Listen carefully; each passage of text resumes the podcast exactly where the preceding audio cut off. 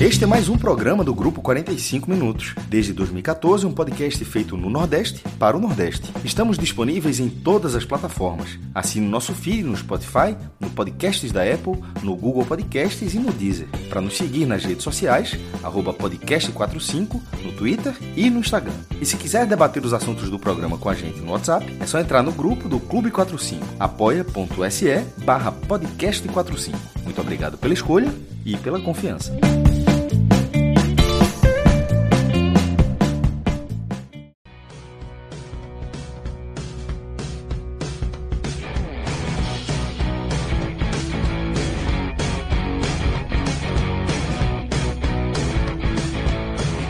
Sejam todos bem-vindos e bem-vindas a mais uma edição do podcast Raiz, né, o nosso clássico, quase sempre ou tradicionalmente gravado nas noites, madrugadas de segunda, e agora já há alguns meses também criamos a tradição de ter o programa ao vivo, né, tanto no YouTube, na Twitch. A gente tem feito, feito algumas experiências também de deixar o programa ao vivo no Twitter.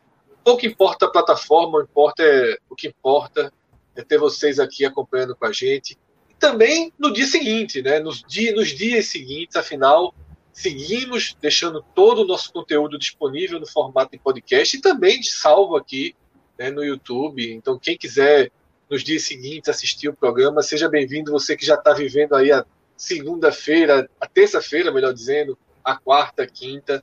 É um programa que, na medida do possível, a gente faz para que ele tenha uma vida, uma vida útil longa com seus conteúdos. E esse, e esse podcast raiz, em tempos de campeonato brasileiro, ele costuma ter como tema principal a análise detalhada, aprofundada, as projeções sobre esse campeonato. Tá? Com as séries A e B já na reta final, a série B mais do que isso, né? a série B já tem inclusive definições, é natural que a gente dedique o programa, né, todo o programa, a essas duas competições. Mas eu queria aqui deixar um aviso, tá? Nessa terça-feira, tá? na terça-feira, depois de Brasil e Argentina, a gente vai ter um, uma espécie de um raiz especial, em que a gente vai dar uma geral sobre a situação das eliminatórias né, no, em todo o mundo para a Copa de 2022 no Catar. É a última data FIFA, né, Minhoca, da, de 2021. É isso? Confirma? Isso, isso correto. E aí, depois dessa última data FIFA, a gente vai realmente passar a régua. Temos seleções classificadas, né, uma quantidade já bem relevante. Na Europa, as eliminatórias estão se desenhando insanas, e aí a gente vai explicar tudo sobre essas eliminatórias nesse programa da terça-feira. A gente até pensou né, em começar a introduzir hoje, mas tem tanta coisa aberta, e justamente por esse conceito que eu falei de deixar a live, de deixar nosso conteúdo formato podcast com a maior, né, com, podendo ser ouvido, consumido ao longo da semana, sem ter tantos temas vencidos. Eu disse, ó, oh, Minhoca, é melhor que a gente guarde para terça-feira. Minhoca na hora concordou, a é. gente já tem as definições. Então, faço aqui o convite, tá? Depois de Brasil e Argentina, venham aqui com a gente, larguem aí as resenhas da TV, né? abram aí o celular, se quiser dividir uma segunda tela, que a gente vai trazer a nossa visão sobre as eliminatórias, sobre o que está se desenhando aí para a Copa do Mundo de 2022, que vai ser no final do ano. A gente está vivendo mais ou menos né, um ano, um ano e pouquinho para a Copa do Mundo. Copa do Mundo fora do, do eixo né, de, de datas, é. sempre foi ali junho e julho. Né? Então, daqui, tudo muito daqui, diferente ano que vem. Daqui a um ano, a gente vai ter acabado de terminar a Série A. Dia 13 de novembro, se não me engano, está prevista a final da, da Série A do próximo ano. Então, 15 de novembro vai estar tá todo mundo já é, há poucos dias de começar a Copa do Mundo, né? Porque até mesmo lá na Inglaterra é uma semana faltando a Copa do Mundo que eles vão liberar. Então, praticamente tudo ali em cima das buchas. Então é isso, tá? Nessa terça-feira, ao vivo, depois de Brasil e Argentina, a gente tem um raiz especial sobre as eliminatórias da Copa do Mundo. Para quem está assistindo aqui a live, peço que a turma deixe aí o bom e velho like, né?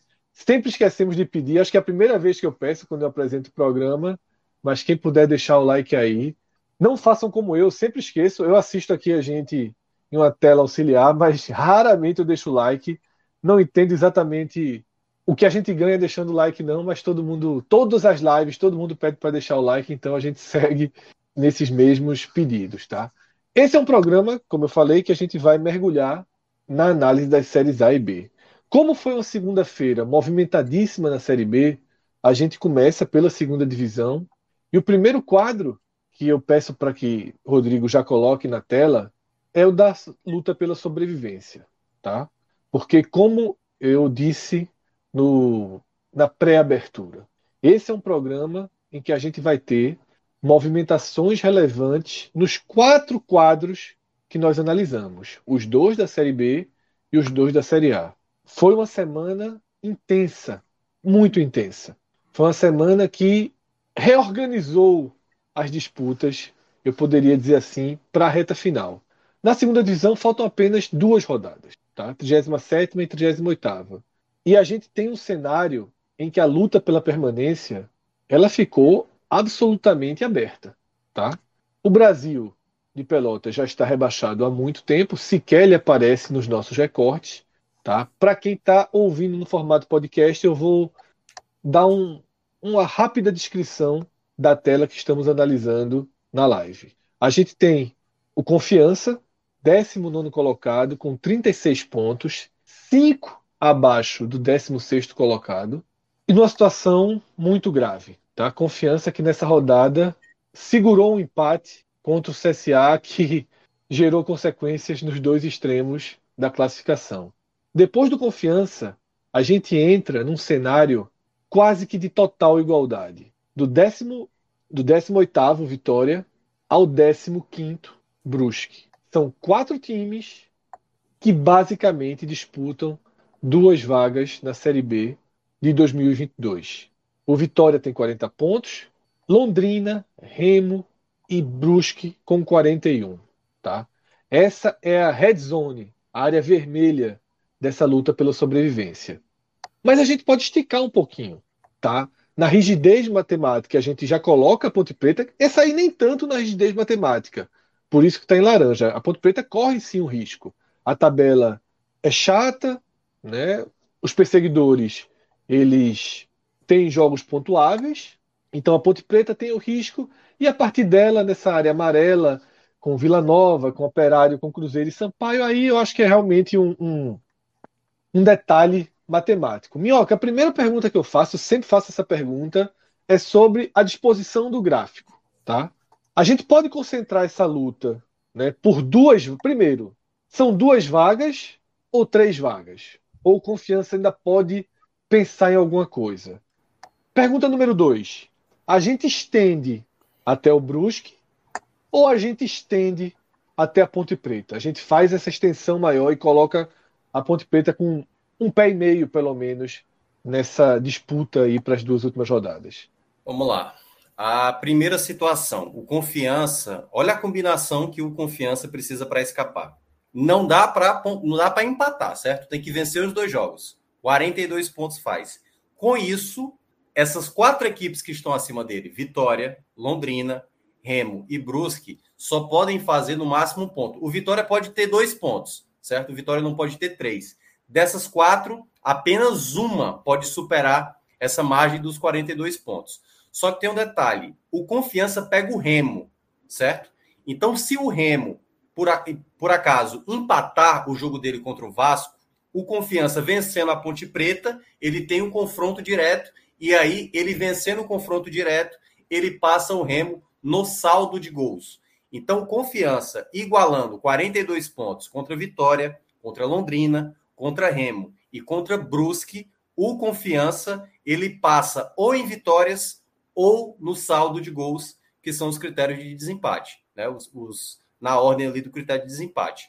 Então, a combinação do confiança ela é muito difícil, Fred, porque você tem que torcer para três dessas equipes. Vamos lá, duas das três, né? Porque ele tem que imaginar que ele tem que ter a possibilidade contra o Remo. Ele tem que considerar que os dois jogos para ele é. garantir a permanência é tendo o Remo não vencendo o Vasco e depois, além dele garantir a vitória contra a Ponte Preta, para ele. Ele já passaria o Remo. o Remo. Isso, ele passa Isso. o Remo. Só que aí ele depende, como você falou, de Londrina e, e Vitória não vencerem, né? Ou Brusque, né? Ou Brusque, assim, né? Ou é, Brusque, essa, essas três equipes, duas só podem, no caso, Brusque e Londrina só pode fazer um ponto e o Vitória tem que fazer no máximo dois pontos. Dessas três, só uma pode superar a margem de 42. É complicado. Eu é. acho difícil. Eu acho que está bem desenhado o rebaixamento do confiança com essa rodada. Bem desenhado. Mas para não afastar esse debate, esse confiança e ponte ainda é com confiança jogando a vida, né? É, isso. É a última cartada do confiança, né? Porque assim, é como você fala lá da, do matematicamente rebaixado, né? Quando a gente fala do esporte, né? Enquanto houver esperança, já vai tá lá e vence, né? Porque, Porque não é mais momento tem... de projeção, né? É, é acabou a, a, até a ideia da pontuação especificamente, né?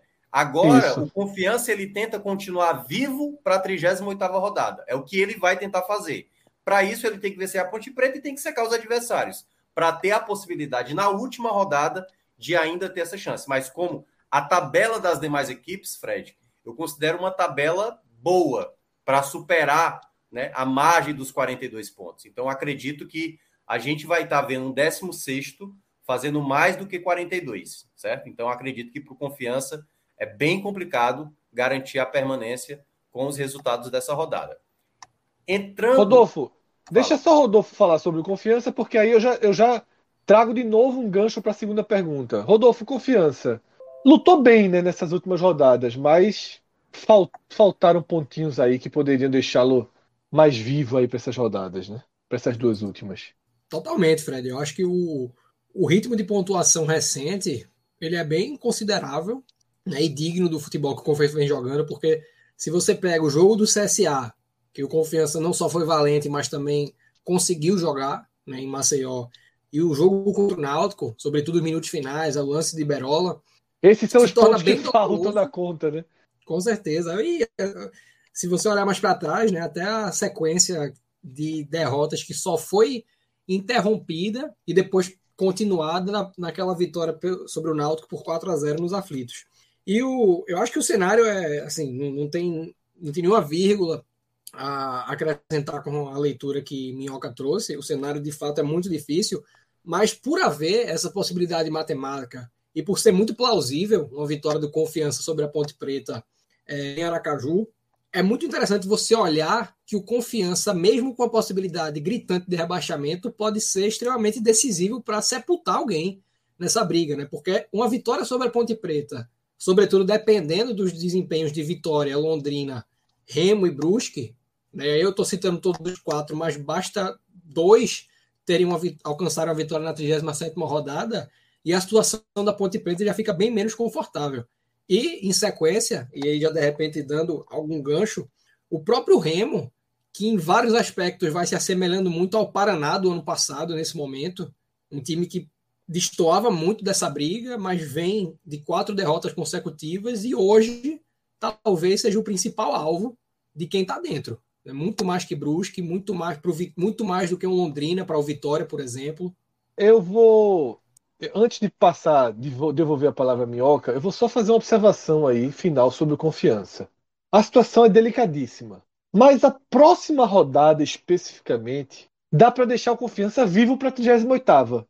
Eu acho que é, é parte da, da, da, da chance, né, da chama do confiança permanecer acesa, é que a próxima rodada você vê um desenho dele se aproximar de Vitória, de Londrina, de Remo, tá? E aí pensar ir para a última rodada vivo, dependendo de resultados mais improváveis do que o da 37 Eu acho que a 38 é que é muito limitadora para confiança. Mas a pergunta, Minhoca, e o gancho, que o Rodolfo já entrou um pouco, é o seguinte: como a gente tem um confiança muito vivo no próximo sábado, a Ponte Preta, inevitavelmente, entra nessa briga. Tem a vantagem que está na cara, numérica, matemática, é. mas o fato de ter um confiança jogando a vida e uma tendência de pontuação difícil para a ponte na próxima rodada, meio que obriga a gente a, a olhar esse laranja, um laranja avermelhado, né? Sim. É, porque assim, a ponte, né, na verdade, ela vai para esse jogo contra o Confiança para tentar, no mínimo, pontuar. Porque eu acho que com 44 pontos, ela, no caso, né, a, a equipe do, da Ponte Preta, o grande problema dela, eu estava até olhando aqui, é porque ela tem, tem poucas vitórias, né? Porque se ela empata e vai a 44, Londrina, Brusque é, e o Remo, que tem 41, todos eles têm mais vitórias do que a Ponte Preta, porque a Ponte Preta ficaria com 10 vitórias, né? E poderia até mesmo entrar no Z4. Claro que estou considerando o pior cenário para a Ponte Preta, isso considerando o empate. Mas, se vencer, né, aquela coisa que a gente mencionou, né? Praticamente garante a permanência. Só que tem realmente esse componente de um confiança totalmente interessado. E ainda tendo no final um Curitiba que pode estar brigando por título de Série B. Né? Esse cenário pode se desenhar, porque é, é uma. São duas fases adiantes, né? É, o campeão da Série B entra na terceira fase da Copa do Brasil, então também é um outro atrativo que não deixa esse Curitiba a depender, né? Porque também o Botafogo já pode ser campeão já na próxima rodada.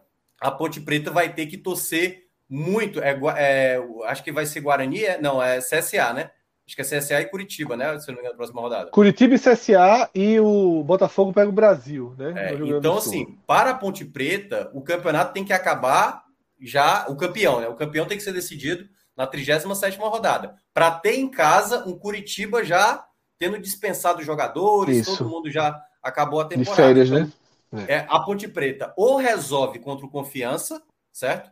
E aí tem que ser uma mistura de ou fazer o seu, ou caso nesse caso, tem que pelo menos um empate e ainda torcendo ali por determinados tropeços, para depender só de si diante do Curitiba dentro de casa. Então, é uma situação. Eu colocaria de maneira mais forte até a Ponte Preta. Essa disputa ali, né, para fechar. Vamos considerar que o confiança tá, tá também, né? Então, para definir esses três, essas seis equipes, para definir aí três que se livram e três que caem. Mas a gente também tem aí, né, o caso de Vila Nova e Operário, que também terão adversários que aí sim, né, já complementando um pouco mais que você não me perguntou. Vila Nova e Operário, eles têm exatamente um empate para garantir a permanência na próxima rodada. Empatou praticamente eles, não matematicamente, mas se dando essa, exatamente essa combinação, empate do Vila Nova e empate do Operário, praticamente define ali já a, Porque a tira o Londrina, o Londrina e o Brusque não chegariam mais com esses empates. Né? É, isso, exatamente. E aí o Vitória teria que fazer. O Vitória não chega, né? Porque o Vitória tem menos vitória, né? O Vitória tem menos isso. triunfos, pronto, para atrapalhar. E aí não teria como o Vitória, com 46 pontos, passar no número de vitórias o Vila Nova e também a equipe do Operário. Lembrando que o Brusque ainda vai ter um julgamento final, né? No, no pleno, no STJD em é. relação aos três pontos que ele perdeu. Acho difícil que tenha reversão, mas ele ainda ele vai ter essa. Caso, né? hoje, hoje ele está com 41, se ele conseguir reverter, ele vai a 44. Isso. E aí inverte bastante né, essa briga. Vamos fazer uma projeção aqui, é, como a gente sempre fez, né? Não, não tem mais muito fundamento agora, é realmente feeling, né? o que a gente acha, o que a gente espera para essas rodadas. Eu queria criar um pouco daquilo que a gente fala sobre teto, né? sobre o ponto garantido e o teto. Tá? Para o confiança, obviamente, só tem qualquer chance ganhando as duas. Então, qualquer qualquer empate aí na tabela de confiança, ele ele está rebaixado. Para o Vitória, me parece que os três pontos do Vila Nova são bastante acessíveis, bem acessíveis. Esses três pontos do Vila Nova, eles eles são virtuais ali na conta do Vitória. Até porque sem eles também vai ser rebaixado. Ele precisa desses três pontos. O CRB é um jogo chave, mas tem uma, uma pequena vantagem, digamos assim.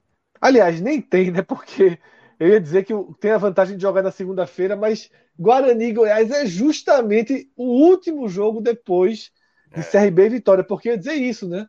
uma, um resultado ruim ali poderia dar uma, uma, uma última uma desmobilizadazinha no CRB, mas jogando antes, não. Né? O CRB entraria é. vivo. Fala, meu. Tem, tem, tem, um, tem um detalhe que é o seguinte, certo? Sobre o Vitória. O Vitória, ele tem é, os 40 pontos e ele, como a gente está falando, é o único aí que não pode empatar em pontos com ninguém, com ninguém. porque ele é o que é. mais se prejudica por conta do número de vitórias. Só que tem um cenário, que eu até cheguei a falar lá no grupo, né, falando para o Vilar, que é vencendo os dois jogos. Olha, olha a seguinte situação. O Vitória precisa vencer o CRB. Esse jogo vai ser muito complicado. Porque se empatar com o CRB e fazer os três pontos contra o Vila Nova, fazendo 44, aí tem muito jogo aí de Londrina, pegando um Vasco desmotivado, praticamente largado dentro de casa, o Londrina jogando com o Vasco dentro de casa. O próprio Remo vai ter o Vasco, que a gente, o Vasco parece que largou realmente o campeonato, não tem mais nada a fazer, né? E, e tem um confiança pegar, na última rodada que pode ser bom. Pode pegar um né? confiança já rebaixado, outra, outra casca de banana para o Vitória. E o Brusque, né, que tem aí o duelo contra o Operário em casa, e o Goiás. Só que isso eu estou falando, ele precisa de duas equipes indo mal. Não é apenas uma, não. O Vitória precisa de duas equipes. Porque não tem o direito a empate. É, ou o Brusque, ou o Remo, ou Londrina tem que ter duas equipes indo mal para o Vitória conseguir a permanência com 44 pontos, que eu acho uma situação bem complicada. Com 46, olha a seguinte situação. A gente vai ter o duelo Londrina e Vila Nova. Como eu falei, o Vila Nova jogando pelo empate, praticamente para garantir a permanência. E isso pode ser bom para o Vitória pelo seguinte motivo: o Vila Nova já vai jogar jogando lá na Bahia, tranquilo. Ah, total. E, é. e, mata, e, porém, daria um golpe porém, duríssimo no Londrina. Vamos a outra situação. Digamos que o Londrina, a, o melhor cenário é o Londrina não vencer, certo? Sim. a vitória, a vitória, o triunfo do Vitória, para não confundir, o triunfo do Vitória faz passar o Londrina. E aí fica faltando apenas uma equipe para a equipe baiana passar. E pode até ser, na próxima rodada, né, a equipe do Vitória conseguir já sair da zona do rebaixamento e depender só de si na última rodada contra o Vila Nova. Mas se a gente considerar que o Londrina vence, o Londrina vai a 44 pontos e o Vila Nova fica 45. Isso considerando que o, o Vitória tem 43. Obrigatoriamente o Vitória vai ter que ganhar do Vila Nova na última rodada, certo? E ele já passa o Vila Nova. Então, Isso. na prática, ele já vai ter mais, só precisar de mais uma equipe para essa situação. Então, tudo bem, ele vai ter ali o Londrina com 44, e se o Londrina não vencer o Vasco, que aí vai a 45, a vitória sobre o Vila Nova garante a, equipe, a equipe do Vitória exatamente na Série B. Claro, eu só estou considerando aqui nesse cenário que a gente tem Vila Nova contra Londrina, que é o próximo duelo. O melhor cenário é o Londrina não vencer. O ideal, ainda mais ainda, é o Vila Nova vencer para deixar o Londrina com 41. Mas a gente tem essa, esse outro caminho, entendeu? Que é a vitória do Londrina, mas aí tudo passa, na minha avaliação, por duas, dois triunfos do Vitória nas duas últimas rodadas. Eu vou voltar aqui, Minhoca, para aquele para aquela questão do teto, e aí tanto o Minhoca quanto o Rodolfo podem ir, é, se discordarem do que eu estou citando como teto ali, como projeção, vocês podem já já interromper, tá? No Vitória a gente vê os 43 pontos ali da última rodada, mas contra o CRB não dá para garantir um, não dá para somar nada aí para o Vitória. Né? O que vier é lucro. A gente tem uma Vitória meio que com, abre aspas, 43 certos e uma interrogação no jogo do CRB. Por Londrina, não sei se dá para chamar o jogo contra o Vasco de certo. É um jogo confortável pelo que o Vasco vem jogando nas últimas rodadas. Então seria aí um 44, mas com a chance de pontuar na próxima rodada melhor que a do Vitória. Então não, não me assustaria o Londrina ir para os 45. Né? Acho que é uma conta que o torcedor do Londrina faz hoje, por exemplo. Tá? O Remo tem essa dúvida em relação à confiança. Eu acho que esse jogo do Remo contra o Vasco, na próxima rodada, ele é perigoso, porque o Vasco vem muito mal e vai, vai virar um saco de pancada bem, vai terminar. Eu sinto que o Vasco pode tentar dar uma, uma resposta, um, um, algo mínimo aí nesse jogo contra o Remo. E o Brusque me parece muito claro que ele tem um teto um teto de 44 e vai precisar construir esses 44 contra o operário. Porque o Goiás tem uma tendência enorme de estar precisando de pontos na última rodada. Né? tem uma tendência Goiás, enorme. É, pode ser que o Goiás garanta já o acesso na próxima rodada. E aí abre Pode. Ah, é. Aí mudaria é. bem, bem, o desenho do Brusque. Né? É? Mas aí o Havaí teria que ganhar do Náutico. É, é, quer dizer, o Náutico teria que, que não perder do Havaí, né? Que o Havaí vem para uma decisão aqui, o Náutico já não tem tanto interesse. O Goiás teria que ganhar do Guarani, né, que é um jogo bom, porque o jogo é em Goiânia, né? Um jogo que, que tem essa. Se eu só, só confirmar se é em Goiânia mesmo, não. É, Goiânia. Jogo é em Campinas, é não, é em Campinas. Guarani e Goiás é em Campinas, né? O, até porque senão o Goiás jogaria duas em casa, não realmente não seria impossível. Então, assim, ah, é. é difícil que o Goiás não esteja precisando de pontos. Não é o desenho natural, né? Então, o Brusque tem essa preocupação aí. E vai pegar o operário ainda tenso ainda, é, é, é, né, ainda não precisando ali de um empatezinho para não correr aquele risco matemático que Minhoca citou aqui para o Vila Nova, ele de certa forma vale para o operário. Então a gente tem um desenho de 43, 44, 44, 45, 43, 44 para Vitória, 44, 45 para Londrina, 44, 45 para o Remo, mais 44 para o Brusque, né, de teto. Esses tetos, assim, colocam o Brusque como um candidato potencial ao rebaixamento. A gente tem Brasil e Confiança, nessa ordem, indiscutivelmente. Para mim, o terceiro ainda é o Vitória, apesar da reação. Para mim, o terceiro ainda é o Vitória. O quarto é o Brusque, ou o futebol do Remo, o colapso do Remo, o coloca na frente do Brusque, nessa, ou atrás. Escolha a ordem, né? mas coloca como candidato com mais risco que o Brusque. Isso se vocês concordarem. Vocês disserem, não, eu acho que o quarto é Londrina, também cabe, né? Eu acho que o Remo, o Remo é o mais provável. Hoje o Remo é o mais provável. O Brusque, ele tem tido até um bom desempenho em casa, né, nos últimos jogos. E claro, a gente não está considerando aqui o resultado do tribunal, né? Porque isso também pode mudar muito, é. né? A situação. Aí a gente tem que aí, considerar que ele perdeu os pontos. É. é. tira o panorama totalmente do Brusque da, da, da, disputa aí. Mas eu vejo o Remo, o Remo numa situação bem mais delicada. Para mim, ele entrou bem mais cedo do que eu esperava nessa agonia, né? Porque eu até imaginava que o Remo iria terminar na parte de baixo mesmo, ali próximo ao Z4. Mas como ele entrou bem antecipadamente ele agora, para mim, ele é o, o para mim o mais provável é, disputando com o Londrina. Eu colocaria até o Londrina, mesmo o Londrina tendo, tendo uma boa tabela, como as duas equipes aí brigando pela quarta vaga. Concordo. Eu já tinha antecipado essa resposta, né? Se fazer é, por isso que eu, com... por isso que eu ainda encaixei ali o Remo, porque eu lembrei que você já tinha dado essa. Isso. Eu vejo o Remo nessa condição de Paraná, um time que não não só não está conseguindo jogar, como também já, já, entra nessa morosidade de um time que não importa o que faça, não importa o quanto varia, inclusive trocou né, o Felipe Conceição por Eduardo Batista. Um, emprestado, né? É, emprestado pelo Mirassol, uma cartada que hoje não, não deu certo. É, mas vale o paralelo com o Brusque, porque o clima em Brusque para esses dois jogos é de final. Né? O Brusque vendeu, de fato, praticamente, assim, não, dá para dizer que sentenciando, sobretudo por parte do clube, mas o Brusque tem a pior defesa do campeonato. O Brusque é um time extremamente caótico em vários sentidos. É um time que faz muitos gols, mas toma vários. Né? Acho que o jogo contra o Náutico é didático para didático, isso. Né? Didático. Exato. É, então, joga um all-in, jogou um all-in para esses dois jogos, passou pela primeira fazendo um gol já tardio contra o CRB e vencendo seu principal gargalo, que era a defesa, assim, batendo cabeça, né? Então saiu ilesa nesse jogo, que foi determinante para a vitória. Né, o empate teria deixado o Brusque em péssimos lençóis.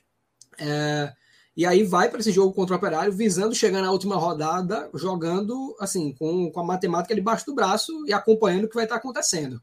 Né? Obviamente, isso é. pode dar margem para um jogo também muito caótico com Goiás. Mas considerando assim, essa.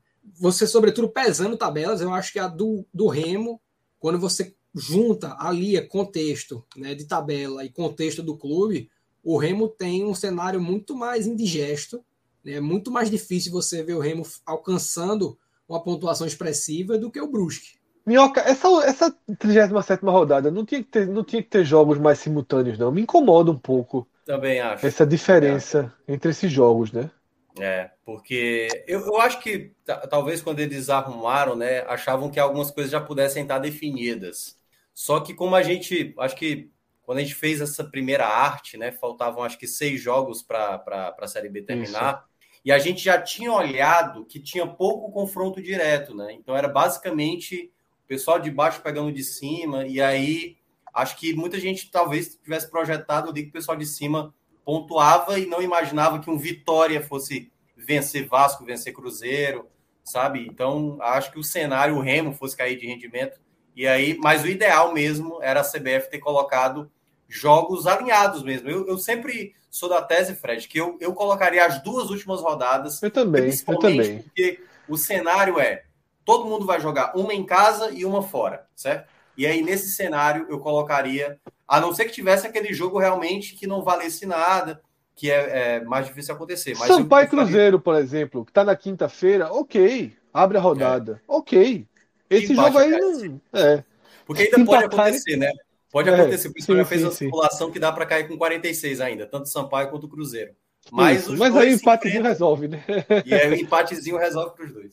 Mas é, eles jogam na quinta. Agora, é, a gente falou ali rapidamente, e a gente vai falar de novo disso quando mudar o recorte.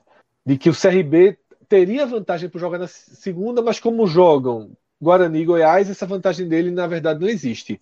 Mas para o Vitória existe. O Vitória joga depois de todos esses times da zona de rebaixamento jogarem. E isso mexe na atuação do Vitória. É. O Vitória pode. A forma com que o Vitória vai encarar o empate em Maceió depende do que ele vai assistir na sexta, no sábado e no domingo, pô. É uma rodada que está separada de uma quinta a uma segunda-feira.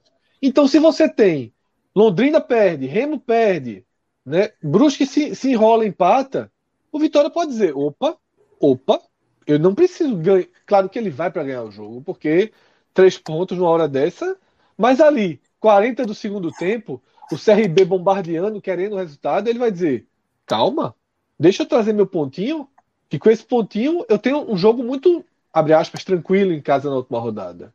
Eu tenho um cenário bom. Então, assim, eu acho que tabela é muito importante. Eu nunca vou tirar o peso de tabela. Tabela é reta final, mais ainda. E quando a tabela vem junto com informação, para mim é um, uma vantagem. Quanto mais tarde você joga, mais vantagem você tem. Tá? É, a gente tem dentro dessa briga o Brusque jogando sexta-feira com o Operário. Tá? O Brusque jogando sexta-feira com o Operário. Talvez, talvez, se fosse na segunda, o Operário não corresse mais riscos de rebaixamento. Vê como mudaria esse jogo. Tá? Então, é, me incomoda um pouco essas partidas tão separadas na, na tabela, né? Tão separadas. É um, um, algo que a CBF precisa tomar mais cuidado, né? Na Série A a gente viu uma, uma operação estranhíssima, suspeita, questionável, mas na Série B foi falta de cuidado. E também atendendo demais a demanda da TV, já que a gente tem a Série B como produto das transmissões diárias do Sport TV, né? Para garantir futebol todo dia na TV, a Série B ela, ela se expande aí de quinta a segunda, uma 37 rodada. Eu acho que isso é bem questionável. Podemos virar a página, pegar aí um elevador para o segundo quadro, o quadro de cima. Enquanto a gente faz essa, essa viagem aí, Rodrigo coloca né, o Segmo 9, Seguin 09. Eu tentei, porque às vezes é Seguin, às vezes o cara joga o, o, o, zero como O, então comecei pelo Segmo, mas é melhor Seguin 09, fã de minhoca, né? O cara já acompanhou o Minhoca hoje no, na Rádio Povo, no Vozão Cast e fecha aí a, a trilogia de minhoca dessa de segunda-feira. É. No... E hoje é feriado, viu? É bom lembrar. Né? a gente teve mais uma live também, ou mais um, mais um superchat, Rodrigo, que era uma pergunta que você já respondeu, né? Que Pedro 123 Poit, ele faz uma, tive uma dúvida aí, né? Que ele vira apoiador né, do nosso projeto e ele uma das recompensas é participar dos nossos grupos no WhatsApp e Telegram, onde pega o link do grupo. Né? Rodrigo já deu resposta a ele e, vai, vai, receber o link e vai participar dos grupos. Né? Na, no WhatsApp hoje a gente tem o Série A e o Série B. Né? Então, como o Série A costuma ficar cheio, os novatos entram pelo Série B, pela Série B, e sempre que tem um rebaixado, como o Minhoca foi, né? Minhoca é um dos rebaixados no grupo da Série A, abriu mão, desistiu, largou Está né? Tá aí num período sabático. Maravilha. Minhoca só, Minhoca só está presente no grupo da Série B. Então aproveito também essa pergunta de Pedro para passar né, a informação para quem ainda não é apoiador do nosso projeto, que Rodrigo, não sei se passa sempre aqui embaixo, mas está passando agora os endereços. A gente tem algumas campanhas abertas, tá? A gente tem o apoia.se barra podcast 45, que é a mãe de todas as campanhas, né? Um, o grupo que há algum tempo é fundamental para que a gente esteja aqui nessa madrugada, nas noites, nas madrugadas, nos feriados, como o Minhoca lembrou, um suporte mais do que necessário para todo esse nosso projeto. A gente tem o apoia.se barra NE45, que faz com que talvez a, dos nossos projetos o mais insano e o mais inconsequente possa seguir vivo que é ter um portal de notícias atualizado o dia inteiro com a cobertura de futebol em toda a região, tá? No podcast a gente tem alguns recortes, a gente acompanha mais de perto os sete maiores clubes, né? Queríamos poder acompanhar tão de perto outros, outras equipes de outros estados. Eu acho que a cada ano a gente consegue colocar mais no radar. Nesses programas gerais a gente mergulha. Temos visto é, o máximo de jogos, né? De CRB, de CSA, de confiança, tá? E com o tempo, eu acho que os programas tendem a ser trazer um olhar mais geral, como esse das segundas-feiras, e a gente vai conseguir abranger. Para a turma que não é tanto do futebol, temos o apoia.se barra Hmenon, e talvez um, um, um projeto que nas, talvez não, um projeto que nasceu do, do público que pediu. A gente conversava sempre 20, 30, 40 minutos, exagerados 40 minutos nos nossos podcasts três anos atrás, quatro anos atrás, antes de começar a falar de futebol. E a gente chamava de H-Menon e virou um programa, né? Isso aí virou um programa em que a gente debate tudo menos futebol. De vez em quando o futebol invade. De vez em quando o futebol invade.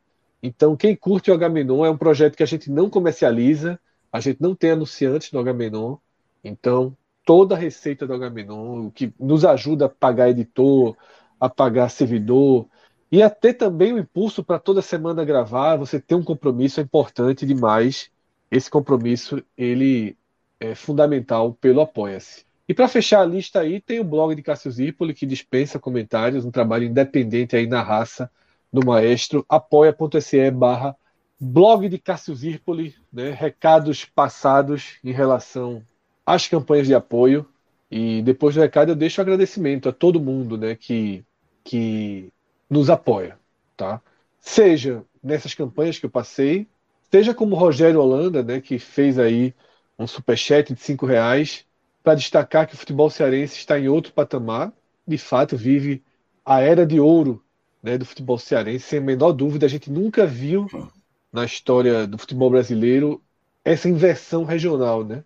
A gente sempre teve ali Bahia e Pernambuco se revezando o protagonismo e agora não há qualquer dúvida que o, pro, que o protagonismo foi mais ao norte e hoje tem Ceará e Fortaleza, os principais representantes da região nesse campeonato brasileiro e que mostra uma solidez financeira, né, um, um desenvolvimento que até o próprio Bahia, que desde 2017, 2018 passou, tomou do esporte essa condição, né? O esporte tinha um, um, um buraco embaixo Colapso. de um tapete, né?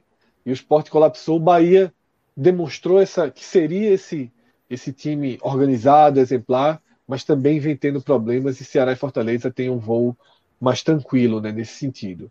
Então, é, existem várias formas de apoiar, e mesmo quem não apoia, é, quem não tem condição, quem está. A, a gente tem plena consciência de como está a vida no nosso país, o, o, quanto cada real, cada 10 reais, cada 5 reais, eles podem fazer falta, eles são importantes, porque são fundamentais para o nosso projeto, mas também é muito fundamental para quem está aí do outro lado da tela. Então, galera que está junto, que deixa a curtida, que dá RT, que prestigia a gente aqui, é muito bom fazer uma live né, com 200, 300, 400, 500 pessoas assistindo. Essa galera que atravessa a madrugada com a gente aí, eu agradeço demais o apoio, tá? Agora a gente chega para esse segundo quadro, né, que é a briga pelo acesso, e vocês podem perceber que não temos mais os escudinhos do Náutico e do Vasco. Se fosse Tadeu Schmidt no Fantástico, os cavalinhos estariam parando nesse momento de cavalgar, porque Náutico e Vasco ficaram pelo meio do caminho, né? Surpreendente se a gente pegar recorte do campeonato, eram, foram dois times que tiveram seus momentos, né, Rodolfo? Eu acho que o torcedor do Náutico e o torcedor do Vasco, ambos encontraram recorte para dizer, ó, não, meu time ele tá acima da do, da disputa. Porque os dois times chegaram a ser, em algum momento, não é que tinha cara de poder ser G4, não, é que foram protagonistas do campeonato, tecnicamente falando. Mas. Náutico mais ainda, né? Náutico, pelos, porra, o que o Náutico fez no começo não existe. É. A gente falou de todos os recordes batidos. E aí tá essa imagem, né? essa imagem diz muito. Esse espaço vermelho aí era de Vasco e Náutico, né? E ele ficou vermelho. Essa arte tá um pouquinho troncha porque podiam, podiam estar ainda na briga do detalhe matemático hoje, né? O Vasco não conseguiu os pontos necessários, o Náutico conseguiu, mas a vitória do Goiás é, tirou até o, o, decimal, né? O centésimo de chance que poderia ter. É isso, né, Rodolfo? Para esses dois times, o ano é de frustração, né? Totalmente, totalmente, Fred. E, é, eu acho que o, a fala de Minhoca é importante, porque é importante frisar, de fato, que para o Náutico a, frustra, eu não vou dizer que é maior, porque o Vasco sempre é um time que vem jogando muito a Série B e sempre bateu e voltou.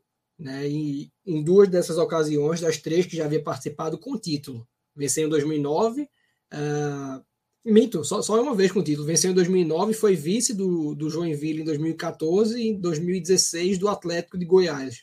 É, então, mas é um time que, por ter batido e voltado nas outras três ocasiões, até com certa folga, tinha essa expectativa por elenco, por ter um Germancano, por ter um Nenê, jogadores que tecnicamente estão muito acima do restante do campeonato. É, e uma série de outros atletas, né? Castana, Zaga, é, muito jogador que o Vasco tem, que quando você vai colocando no papel, se a gente for ver assim o time maquete, talvez seja o elenco mais forte da Série B.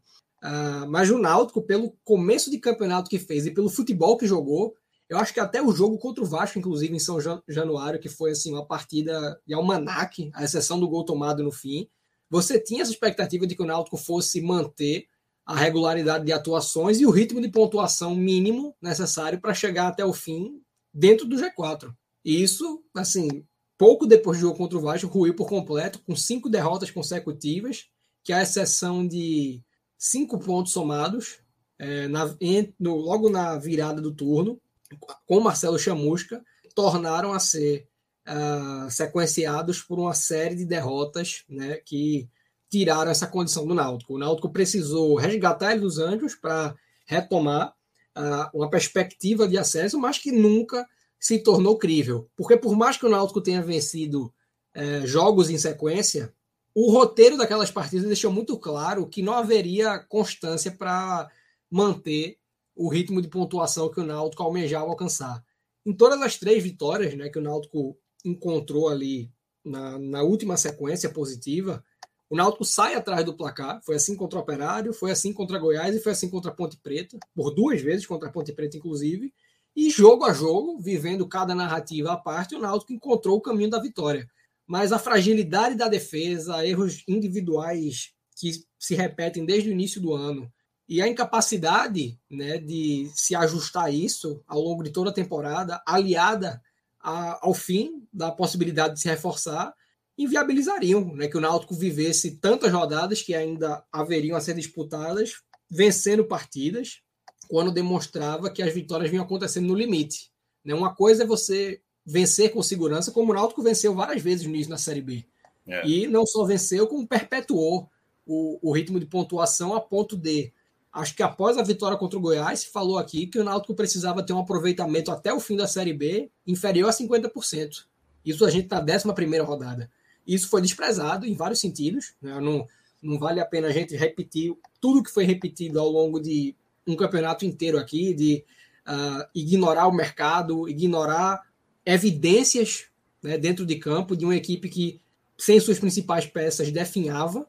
Mas, resumidamente, dá para dizer que o Náutico escolheu chegar nesse momento desprovido de possibilidades. O Náutico ignorou tudo que era evidente para qualquer uh, acompanhante, né, para qualquer espectador da campanha que vinha sendo feita, e chega nesse momento agora com, com a dificuldade grande até de se planejar para o ano que vem, por haver um processo eleitoral no meio do caminho que pode ser um grande ofensor para o Náutico pelo menos conseguir repetir o que deu certo ao longo de 2021 em 2022.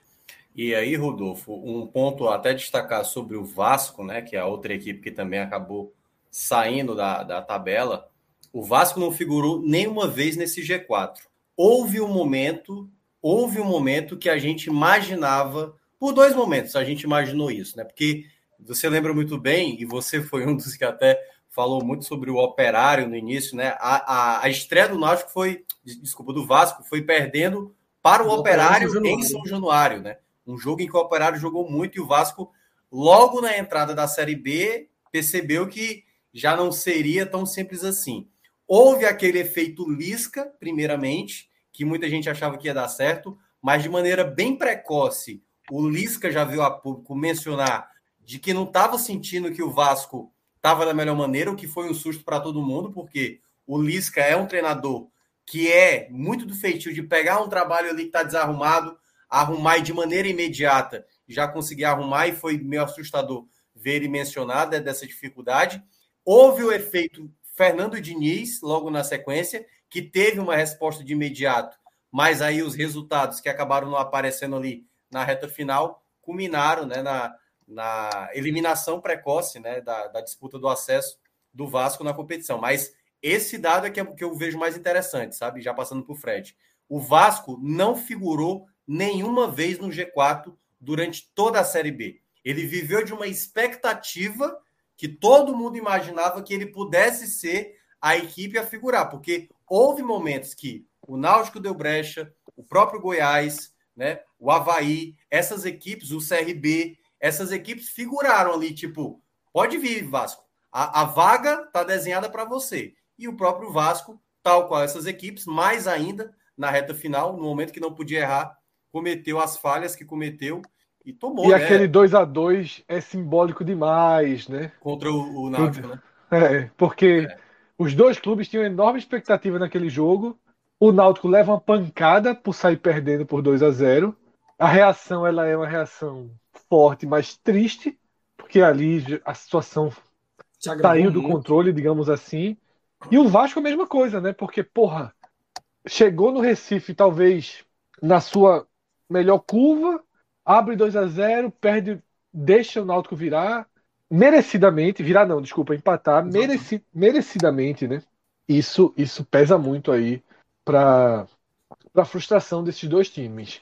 Mas vida que segue, né? Fala, tem fala, Rodolfo. Um, um, ponto que eu queria.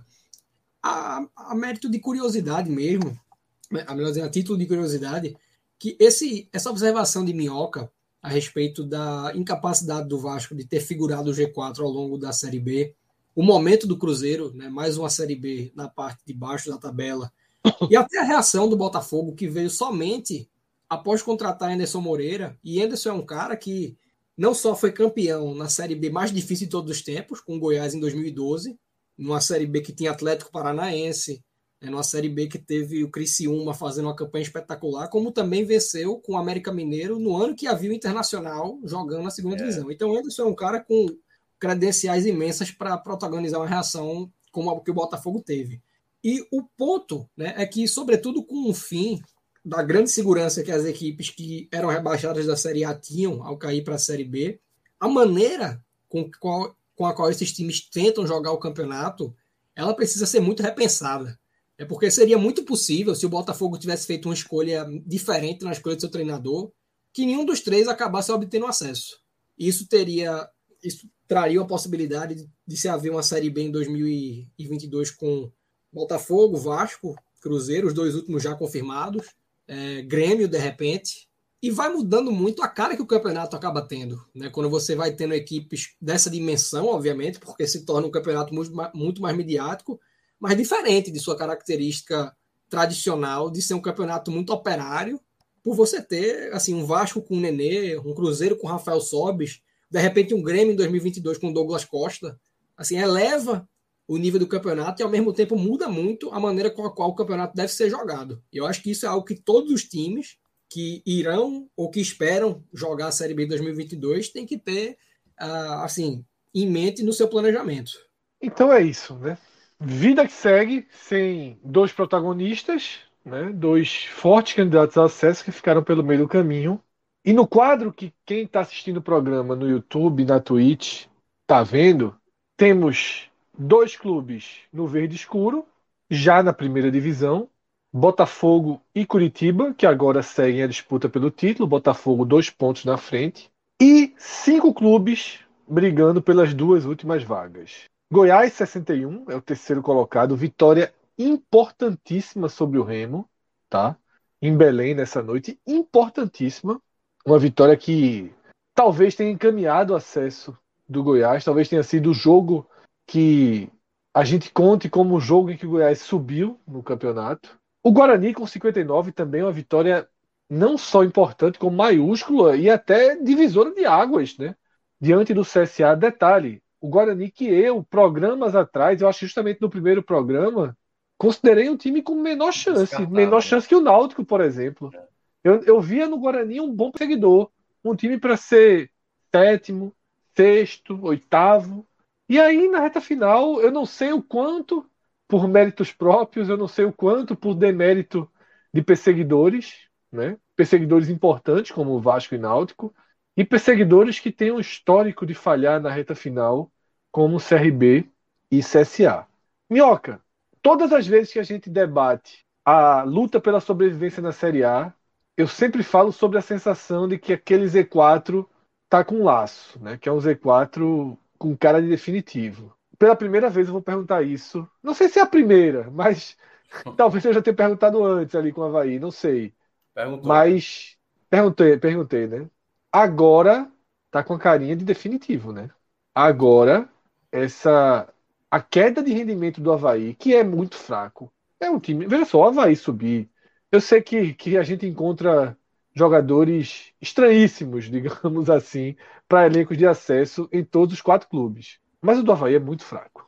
Tá? A tabela, o momento, como é que você vê aí Guarani, Goiás?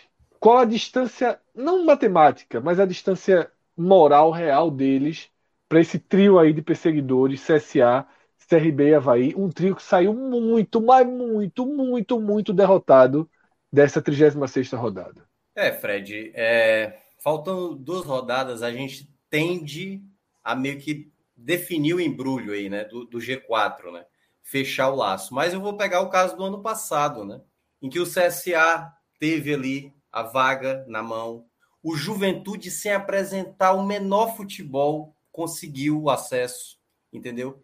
Então, quando você vê um cenário de Série B que te proporciona uma possibilidade dessa, porque assim, o Guarani fez 4 a 0 no Havaí nessa rodada, né? Uma vitória que deve, é, é para acabar com o Havaí. O Havaí talvez não vá ter cabeça para jogar contra o Náutico, mesmo tendo um bom jogo, por exemplo, em casa contra o Sampaio na última rodada. E o Guarani fazendo esse 4 a 0 da maneira como foi, a torcida vibrando, a torcida presente lá no Brinco de Ouro, é, vencer o Goiás, eu diria que é praticamente selar a sua permanência. É praticamente selar a permanência. Eu acho que o cenário é esse. Eu vejo o G4 fechado se o Guarani bater o Goiás. É isso. No fundo é isso, né? É. Porque se o, Guarani der aquela bambeada, der o, o empate, eu acho que aí é a última possibilidade para Havaí, CSA e CRB confirmarem.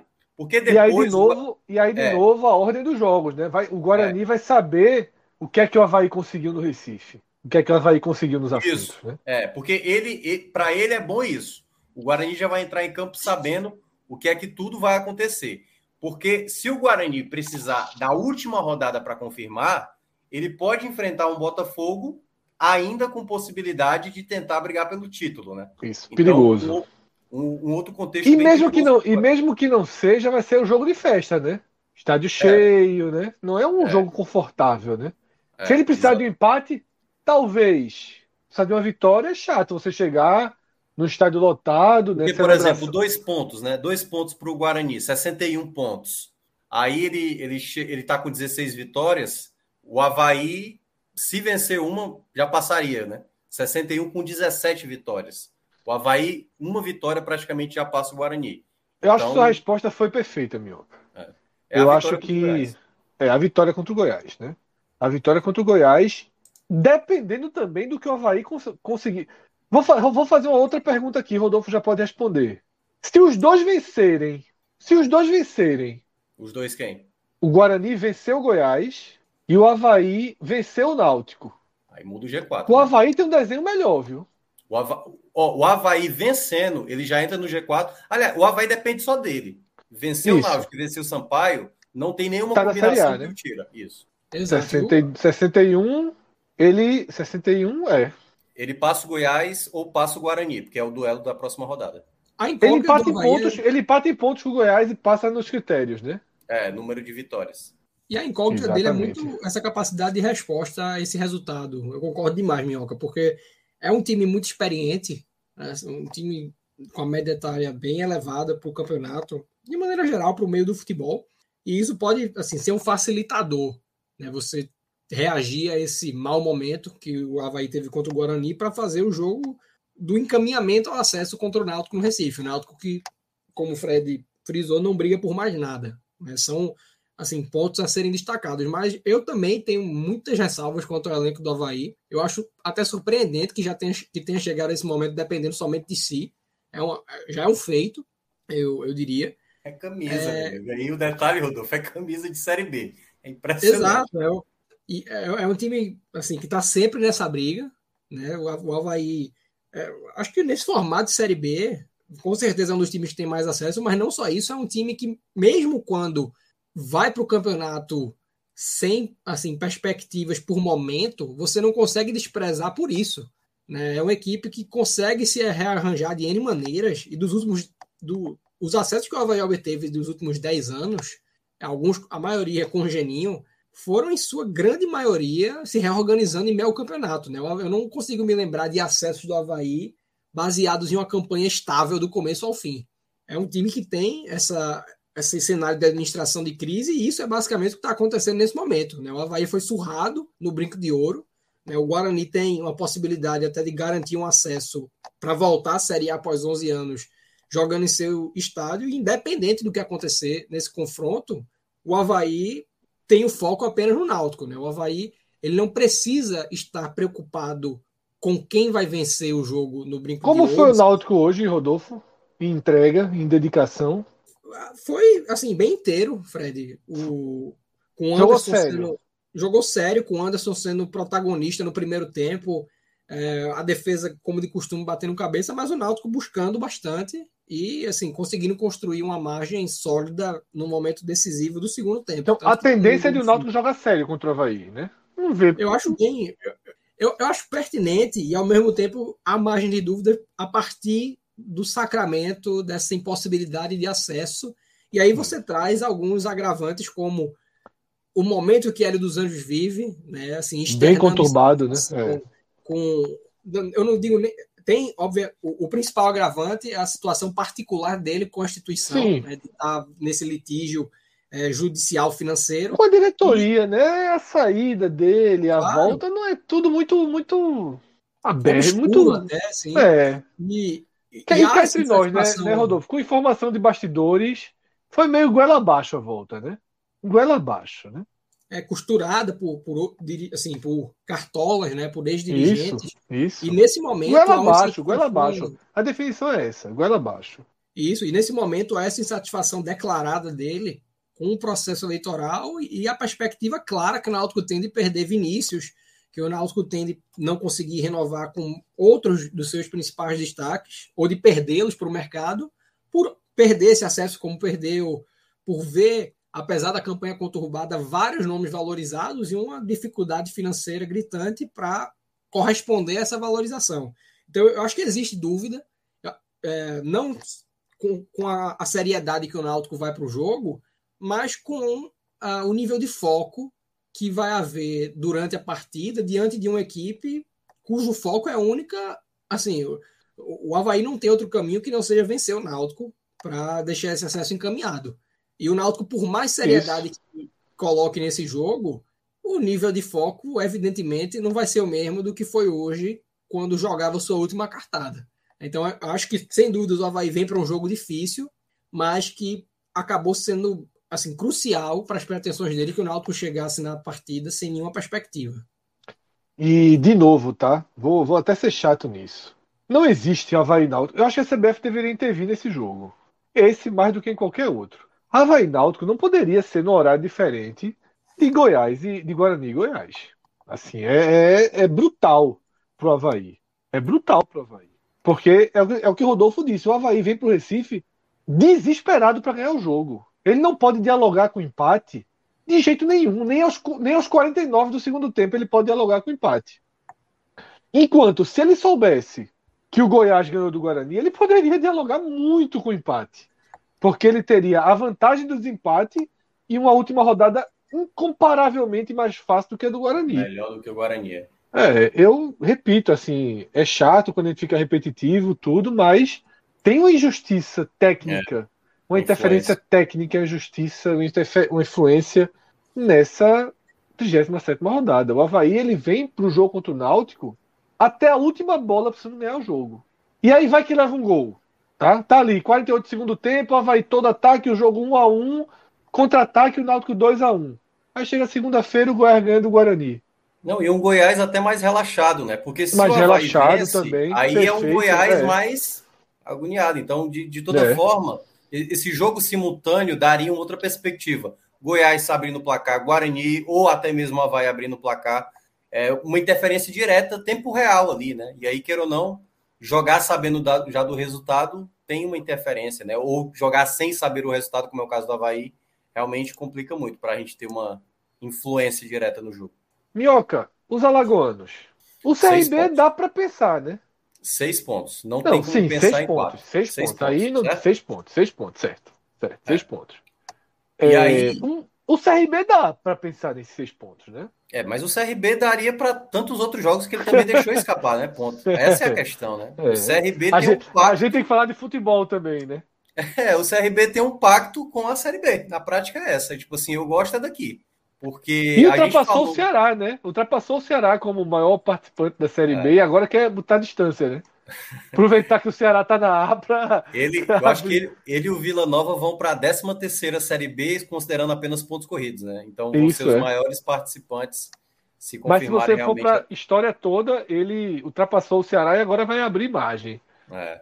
é... O CRB, cara, eu tenho muito. Assim, eu acho que até o CRB é o tipo do time que eu posso até ver ganhar do Vitória, mas eu não consigo Sim. talvez ver, mesmo o operário já tendo largado, sabe? é capaz do CRB não vencer a equipe do Operário. Porque é isso, a campanha do, do CRB, que era um problema seríssimo em casa, volta a vencer, e o que era bom fora de casa, agora já não ganha mais. Então é um time que não aproveitou tudo aquilo que estava desenhado para ele. Todo mundo gostaria de ter pegado, gostaria de ter pegado a tabela do CRB nessa, nessas seis rodadas finais. Era a tabela mais propícia para você pontuar. Então, o CRB tem que trabalhar na margem dos seis pontos, tem uma boa tabela, mas ainda vai enfrentar um Vitória ainda interessado, né? Um Vitória precisando vencer. É um jogo chato para o CRB dentro de casa, um jogo tenso. E depois um jogo fora de casa contra o Operário, que é onde o CRB está tendo mais dificuldade. Se fizer as duas vitórias, eu concordo com você. O CRB praticamente tem altíssimas chances de garantir a sua permanência, porque pode ter ali, né? O, o Goiás. Depende muito de Guarani, É, Se o Guarani ganha do Goiás. É, mas aí, é, tipo assim, é, aí o Goiás vai ter o é, Brusque, é. entendeu? Então, é. assim, eu acho que ele tem uma não, boa chance. não tô dizendo que ele vai garantir, não. Tô dizendo que ele tem uma boa chance fazendo as duas vitórias. Tem, tem. A, é, a questão. Vai, vai saber disso, vai saber disso, vai saber o resultado de Náutico e Havaí. Náutico e Havaí é um jogo gigantesco, né? É o jogo definidor aí para essa esses três jogos têm que ser segunda-feira no mesmo horário. Não sei se ainda tem tempo da CBF mexer nisso. É tempo não. até tem, mas se é viagens, né? E a televisão é, deixar, né? Que venda de ingressos, algumas já até começaram, eu acho meio é, difícil. difícil, difícil. Não vai mudar, e... não. Série B é, não. não. é obrigado, não é obrigatório, né? É. Obrigatório é a última rodada. Então. É. O CSA, o CSA, ele tem o. É o jogo do Curitiba. Na prática é esse. O jogo é, é o do Curitiba. É. Se ele ganhar pra... ele faz 62, é. É, não dá, não dá para imaginar que ele vai deixar escapar ponto contra o Brasil, apesar de que o Brasil anda fazendo um jogo muito complicado, né? Tá vendendo muito caro as vitórias nos últimos jogos aí. Mas em todo caso, tem que vencer o Curitiba para ainda ter uma possibilidade, porque é a única vantagem que o CSA tem perante aos demais. Ele chega a 62. Nessa de 62, ele tem que olhar para o jogo do Guarani e Goiás e ser Goiás. Tem que ser muito Goiás torcer para que o CRB e o Havaí realmente tenham sentido os resultados, né? O CRB, para passar a equipe do CSA, ter, teria que vencer os dois jogos obrigatoriamente, então se fizer quatro pontos já não alcança. O próprio Havaí, fazendo quatro pontos, também faz 62, mas fica atrás do CSA, ou seja, o CSA fazendo 62, ele obriga o CRB e o Havaí a fazerem os seis pontos, porque o CSA ele passaria, ficaria na frente no número de vitórias, tanto do CRB como também do Havaí. Então, a única coisa que o CSA olharia seria ou para o Goiás ou para o Guarani, e a melhor condição para ele é o Guarani, no caso, tropeçando já na próxima rodada, para ele ter possibilidade. Porque, aliás, ele, ele passa, né? O Guarani, né? Se o Guarani perder e ele vencer, ele já passa o Guarani. Ele já passa Isso. o Guarani. Ô, ele já pode entrar no G4, e aí seria o, esse é o cenário ideal para o CSA, né? Não, pelo amor de Deus. Do CRB, né? não vitória do Havaí, derrota do Guarani, ele vencendo Curitiba, e Ô, aí ele depende só de si contra o Brasil. se eu tivesse a chance de voltar no tempo, eu voltava 15 minutos agora e desfazia aquela minha pergunta do laço. Não tem laço, não, velho. Não tem laço, não. Esse Guarani Goiás, qualquer resultado que não seja a vitória do Guarani, deixa o Guarani no risco absurdo de perder a vaga. O laço, aí você respondeu perfeitamente a pergunta. O laço só existe com o Guarani ganhando. Porque o Guarani ganhando, a gente passa. É, e olhe, olhe, viu? Mas a gente passa a enxergar. A gente passa a enxergar 62, 63, né? É. E 62, 63 é acessível, velho. Talvez nem o Guarani ganhando, Minhoca. É o que eu falo. Eu, o ideal aqui era eu pegar um DeLorean e voltar aí só 15 minutinhos no tempo e, e desfazer a pergunta, porque eu acho que o nosso debate pós-pergunta, a resposta é não. É. A resposta é não. Não tem laço. Não é isso, Rodolfo. Não dá pra. pra não dá pra. Não dá pra nem apontar favoritismo. Eu vou chegar nesse ponto.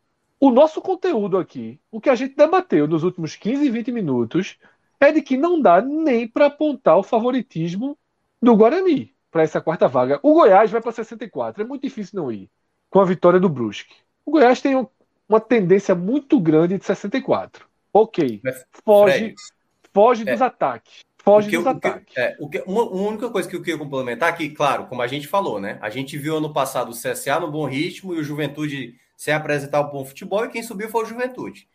Só que, se a gente olhar o que o Guarani está fazendo nas últimas rodadas e o que o Goiás anda fazendo nas últimas rodadas, o jogo sendo em Campinas, esse jogo, a tendência é a gente é Guarani. o Guarani vencer. A tendência, a tendência. A tendência, a tendência é. A gente é. não sabe o que, é que vai acontecer.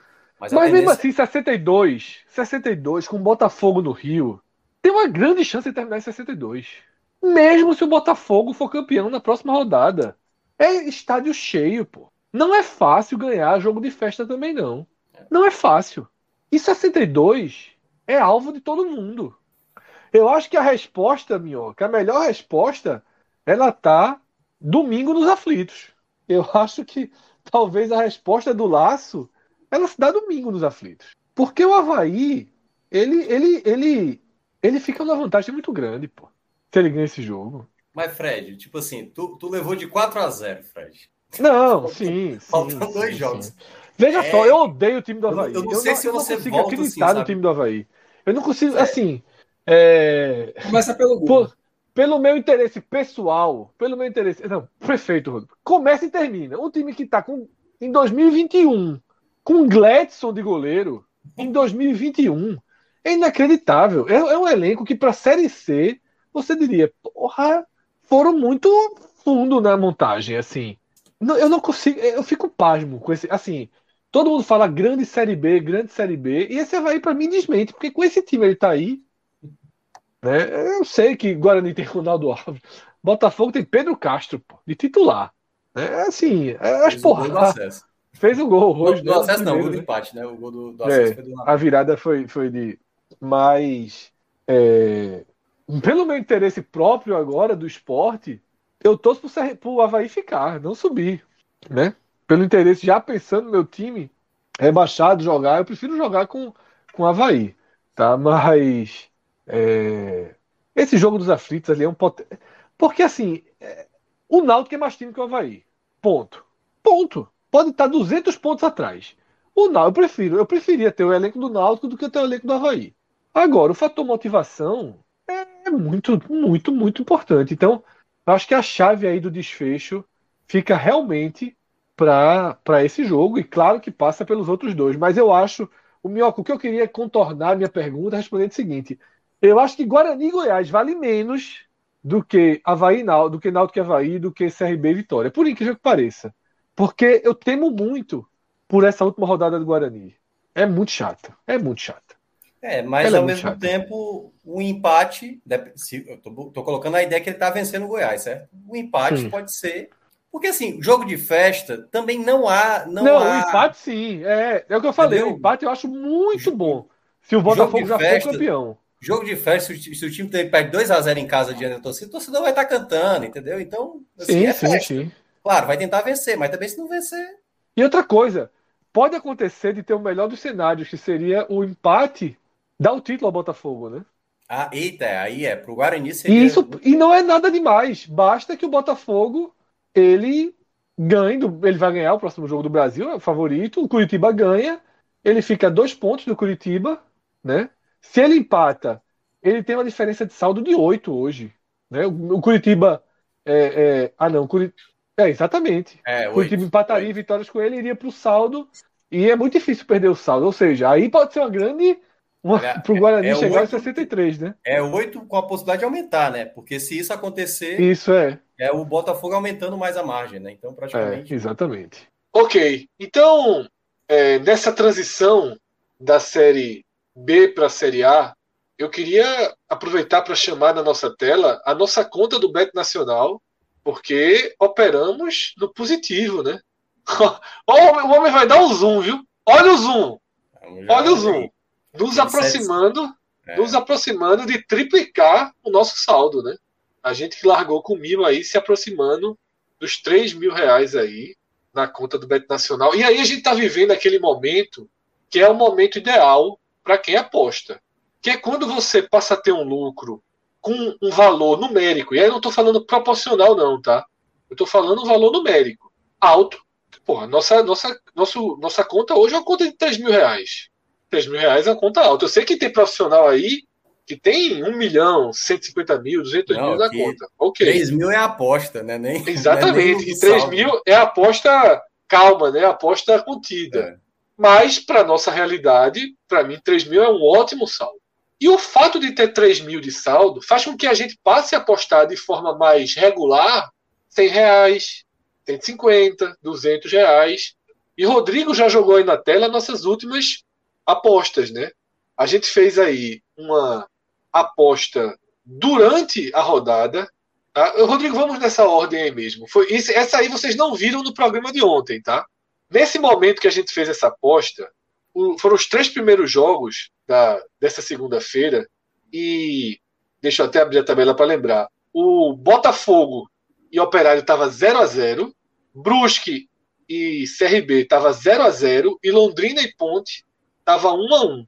Então, acionei Rodrigo, nosso booker, disse, Rodrigo, a aposta é a seguinte, vai ter pelo menos um gol em cada um dos três jogos. Vai ter pelo menos um gol em cada um dos três jogos. Então você coloca mais 0,5 nos que estão 0 a 0 e mais 1,5 no que está 1 a 1. Rodrigo não entendeu bem assim, estendeu a aposta para os jogos que ainda iriam acontecer. Aí incluía Vila Nova e Vasco, incluía Náutico Sampaio. e Sampaio e incluía Remo e Goiás. Seguiu, eu achei que já tinha ganho a aposta, eu digo, não, ganhou não, ainda tem esses jogos. É só que o Vila Nova já tinha feito um gol, né? E o, o Náutico já estava ali 20, 30 do primeiro tempo, 0 a 0 A gente teve um longo debate se dava o cash out ou se esticava a aposta, mas resolvemos dar o cash out. Tá? Então a gente é, teve um ganho aí de 279, 179 de lucro. Rodrigo, na conta dele, não deu cash out, não, viu? Seguiu com a aposta e ganhou é, 4 para 1, né? Então a gente teve um. A gente foi contido aí nessa aposta e demos o cash out. Rodrigo é o cara que sugere os cash outs, dessa vez nós aceitamos. Passa para a aposta de baixo, também foi uma aposta de primeiro tempo, né? O, o jogo estava 0 a 0 a gente apostou no Botafogo, né? Amores, amores ódios, ódios, negócios à parte. E olha que deu um susto, né? Porque operar. E, e, aí, e a hora boa de apostar era depois do, de levar o gol, né? Mas é. aí faltou coragem de colocar mais. E mas a gente, o Botafogo virou e a gente conseguiu aí um lucro de 71 reais. Merecia até mais pela virada do Botafogo. Depois disso, a gente chega nas apostas do programa de domingo, tá? Tivemos uma aposta simples no Vila Nova, que nós, quando percebemos que a vaca está vindo para o brejo, demos um cash outzinho aí e salvamos 13 reais dos 50 que a gente estava perdendo. Menos mal, 37 de prejuízo, mas compensado com aquela múltipla assinada por Cássio Zirpoli, tá? A múltipla era Botafogo, Náutico e Vila Nova. Mas, de forma prudente, a gente pediu para que o empate devolvesse a aposta do Vila Nova e foi isso que aconteceu. Então passou a valer a odd só de uma dupla, Botafogo e Náutico, uma odd muito boa, de 2,98. E aí, dinheiro na conta, quase 3 mil reais aí de, de saldo positivo, tá? Para terça-feira, Rodrigo, tem jogos da Euro, mas não vou fazer aposta aqui porque precisa de uma análise. Eu não sei decorado como é que estão as coisas. A não ser que Minhoca queira dar um tiro aí, Minhoca está mais é, por dentro. Tem um Holanda e Noruega aí que vale vaga direta. Holanda, né? Holanda, é, né? A Noruega tá viva também, viu? Apesar eu sei, Noruega... esse, esse é. grupo eu tô por dentro, viu? Esse grupo, é. esse grupo especificamente. Mas a vantagem é da Holanda, né? A vantagem é da Holanda. Quanto, quanto é que tava? É 1,40. Agora, 1,40, deixa pra lá. Deixa, deixa o jogo começar. É, é a Noruega sem o Haaland também, é complicado. Mas eu acho que vai dar a Holanda. É, a gente pode pensar depois aí nas múltiplas, tá? Mas eu acho que é caso para a gente fazer com mais calma, né? Caso para a gente é... É, hoje a Inglaterra meteu 10 a 0 em San Marino. Exatamente. Esse Argentina e Brasil, Brasil sem Neymar também pode ser um, é. né, uma aposta aí na Argentina. Mas não vamos fazer nada aqui não, tá? Nosso público aí que nos perdoe, tá? Mas estamos com um saldo positivo. Quero ver o 3 ali. Apesar de eu estar falando 3 mil, tá 2.994. Eu quero ver o 3 ali porque já já a gente vai testar esse Pix do Beto Nacional. Tá, todo mundo elogia. Todo mundo elogia. Não, que chega o dinheiro em 30 segundos, como é que pode? Teve um amigo meu que, que esse final de semana eu tive que responder isso. Cara, perguntou mesmo como é que pode? Como é que, eu, que esse site de aposta vive? Porque eu também não entendo, não, tá? Eu sou porque eu, eu sou do tempo que você coloca o dinheiro no site de aposta e o dinheiro fica lá e você espera uma hora para sacar. No Beto Nacional, se você ganhar, quiser gastar aqueles 100 reais que você ganhou numa pizza com Coca-Cola, com sorvete de noite, você gasta. Tá lá, né? Porque chega em segundos na sua conta. Segundos. Não é minutos, não, é segundos. Tá? Então, realmente, esse, esse é uma vantagem é, sensacional ter esse Pix. Está tá chegando a nossa hora de testar. Tá? Eu acho que se a gente romper os 3 mil, vamos, vamos fazer um Pixzinho aí para testar como é que funciona, se é isso tudo mesmo. A gente faz no ar aqui, para provar que o, que o, que o Pix é, é tiro rápido, né? Hernandes, o profeta, dentro de campo não dá isso tudo, mas no comercial que circula o país aí, ele, ele, ele garante o Pix aí mais rápido no Brasil e é Tarcísio Cando Xavier, né, o presidente aí das nossas lives, disse que o Pix ajudou a melhorar o que já era bom do Beto Nacional. Esse Pix ele é, ele é imbatível, né? a verdade é essa. Esse Pix, para mim, criou um no, um, uma nova era, tá? No, nos sites de aposta. Então, galera, entra aí para o Bet Nacional e entra para o nosso time, tá? Eu, eu, falei há pouco sobre ajudar o nosso projeto. Se você entra no Bet Nacional, abre sua conta e coloca o código podcast45, você está ajudando muito a gente. Pode ter absoluta certeza. Abra sua conta, vai ter uma, uma opção lá para você colocar o código. Coloca o código podcast45, tá? Tem sempre promoções. Nesse momento a gente não está com nenhuma promoção vigente, né? o pessoal do Beto Nacional está bolando aí a próxima ação, tem muita novidade vindo, mas é, entra aí, mesmo sem ter uma promoção nesse momento, dê um abraço, porque é muito importante para a gente juntar aí esse time sobre em torno do nosso código, tá? Eduardo está perguntando aí, Rodrigo, pode jogar, pode jogar no chat, tá? Podcast 45 é o código para entrar no nosso time e se você seguir as nossas apostas, Vão ter dias negativos, né, dias felizes, mas desde que João saiu, os dias positivos eles parecem ter entrado numa curva ascendente. A gente estava ali cansado, com 1.600, 1.500 e pouco, numa decadente, e aí já estamos perto de romper 3 mil reais. Junta, junta aí no nosso time que não, não, não, prometemos ganhos rápidos, né? A gente é bem lento no nosso processo de construção, mas é positivo, né? A turma trabalha no verde, é devagarinho, faz uma aposta ali, outra aqui, mas trabalhamos de forma bem positiva e agora com esse saldo aí a gente vai operar um pouquinho mais com maior peso, né? Então nosso Booker Rodrigo se prepare aí que as próximas apostas elas vão vir mais carregadas e Cássio que não está aqui presente hoje deixa aí os parabéns e obrigado. O maestro jogou aí por baixo aí uns 600 reais essa semana aí na nossa conta. O homem voltou voltou forte aí no Bet Nacional. Hora de Série A, tá? Hora de Série A e a gente começa a Série A de baixo para cima, assim como a Série B, tá? E de baixo para cima, o laço, o laço tá ameaçado, porque o Juventude foi pro jogo, né? O Juventude eu falei há uma semana atrás isso. Falou. Né? Se fosse para Juventude... olhar uma possibilidade de mudança, era com Juventude fazendo a pontuação e o esporte caindo, né? E aí é o, o, Juventude, é, o Juventude fez os seis pontos. Aí o esporte no recorte bem triste para o esporte, né? Que joga bem certinho, faz gols, é, não pontua. O Grêmio esboçou uma reação, mas tomou uma porrada daquela de fique no seu lugar para o América. Então, como eu sempre faço, eu vou destrinchar um pouco o gráfico para quem está ouvindo no formato podcast.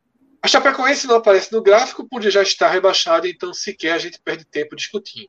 Temos o Grêmio com 29 e o Sport com 30, e eles aparecem no vermelho escuro, porque são times cujo rebaixamento está se consolidando.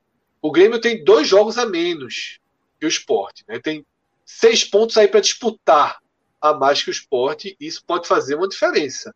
Tá? O Sport com 30 pontos é o time que menos joga, né? De todos que estão nessa briga, só tem mais cinco partidas.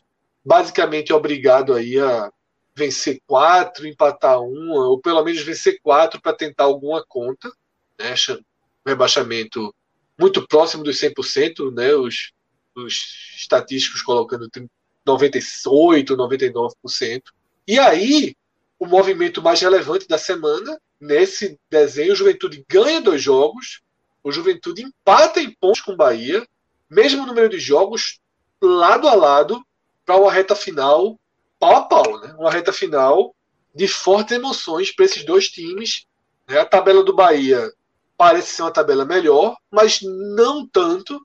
E a ordem dos fatores pode ser bem relevante aí para o Juventude. Tá? O São Paulo, que a gente sempre tratou como um invisível nessa briga, vai ficando, né? Vai ficando e tem seis jogos por fazer, enquanto Juventude e Bahia tem sete por fazer. Né? O São Paulo só tem seis, com 38 pontos. O Atlético Goianiense, que meus amigos do chat aqui me perseguiram durante boa parte do campeonato, dizendo que eu era doido, que eu estava implicando, mil coisas aqui. Eu disse: não largo, não largo, não largo. Tá aí o Atlético Goianiense a dois pontos da zona de rebaixamento. Dois. E aí eu quero saber quem é que não larga. Eu quero é. saber se a turma do chat aí. Fala, fala, Minhoca. Só um detalhe a mais, eu acho que o Atlético Goianiense brincou em um determinado momento dessa Série A. Demite o Barroca e simplesmente, não, tá tranquilo. E aí não, não, não trouxe ninguém, e aí percebeu o problema, e aí chamou o Marcelo Cabo para tentar terminar o campeonato. Então, eu acho que o Atlético Goianiense entrou nessa situação muito por, por exemplo, se fosse uma equipe nordestina, um Bahia, um Ceará, um, um, um esporte, fazendo essa decisão de não ter um treinador na reta final, com a margem de pontos que tem, seria assim muito condenado. E eu acho o Atlético Goianiense acreditou no chat, na turma do chat. Vai por mim? Acreditou. O presidente do Atlético estava aqui, e foi naquela época dos 17 pontos, disse: Eu vou ver essa live lá. E os caras cai nunca, cai mais nunca, acabou. Isso turma fala desde o primeiro turno, é isso que eu não entendo. Eu espero que fique de lição, pô. Não dá para sentenciar campeonato com 19 jogos disputados, pô. Pelo amor de Deus. Eu, eu, falo isso, é um mantra que eu digo todo ano. Toda vez que a gente chega na rodada 19, a sensação é que a próxima rodada é a 34. Porque as pessoas assim criam, criam um, fatalismo absurdo. E a gente nem na rodada 34 chegou. Não, na rodada eu, 9 o pessoal já, já, é, já é um pouco assim. Na rodada mas, 9, a, mas a, a, a, a 19 é demais, meu. A 19 é assim, ó. Pronto, o desenho é esse, falta três jogos para acabar. Né? E aí tem muito, muita água para correr. E o Cuiabá, com aquela tabela que a gente mostrou aqui, disse: olha, o Cuiabá ele pontua, o Cuiabá ele, ele é, luta pelos jogos, fez nessa derrota mesmo contra o Corinthians, foi um bom competidor, mas na verdade é que ele tem uma tabela que ele não é favorito em nenhum jogo. Nenhum. E isso deixa ele sob risco, tá? Não, nunca disse que eu achava que ele ia cair, mas é um time que, de novo, está muito na briga porque ele está a três pontos da zona de rebaixamento. E o Santos também a três pontos, mas eu acho que a história do Santos está mudando. Né? As últimas rodadas, o Santos em casa, o Santos em casa é muito forte, ganha os jogos que precisa ganhar. Vai ter a Chape agora em casa para é. ir para 42, né? Então tem uma oxigenação bem, bem razoável aí para o Santos. Tiago Minhoca, o que, é que, o que é que a gente diz daí, tá? O que é que, o que esses últimos movimentos definem. E eu vou fazer, eu vou trazer uma pergunta a partir do Grêmio, tá? E eu falo isso até porque pouco antes de começar o nosso programa, eu vi um trechinho do Bem Amigos, pouco depois de, de Remo e, e Goiás, né? E o trechinho do Bem Amigos, Kleber Machado falou o seguinte: Red Bull Bragantino, Chape, Flamengo. Né? Toda aquela alteração da tabela, toda aquela alteração da tabela que fez com que o Grêmio tivesse o Red Bull Bragantino há três dias da final da Sul-Americana, lembrando que proibiram o esporte de jogar né, contra o Red Bull Bragantino, e está aí ele jogando há três dias. Chape fora e Flamengo em casa há três dias de jogar a final da Libertadores. E um jogo que não era Grêmio Flamengo, o jogo era Esporte Flamengo. Tá? Gravíssimo para mim o que aconteceu. Gravíssima interferência da CBF. No Bem Amigos falaram em nove pontos. Esses nove pontos, indiscutivelmente, colocariam o Grêmio no campeonato. Talvez até sete. Talvez até sete. Já o Grêmio chegar ali, faltando quatro jogos, com 30, 36 pontos, né, estaria no jogo. Thiago Minhoca, concorda? Eu concordo, tá? Deixando claro, eu concordo com a pergunta de Kleber Machado. Eu acho que esses três jogos do Grêmio podem trazer de volta a briga. E por isso que eu não cravo que o Grêmio está rebaixado, não.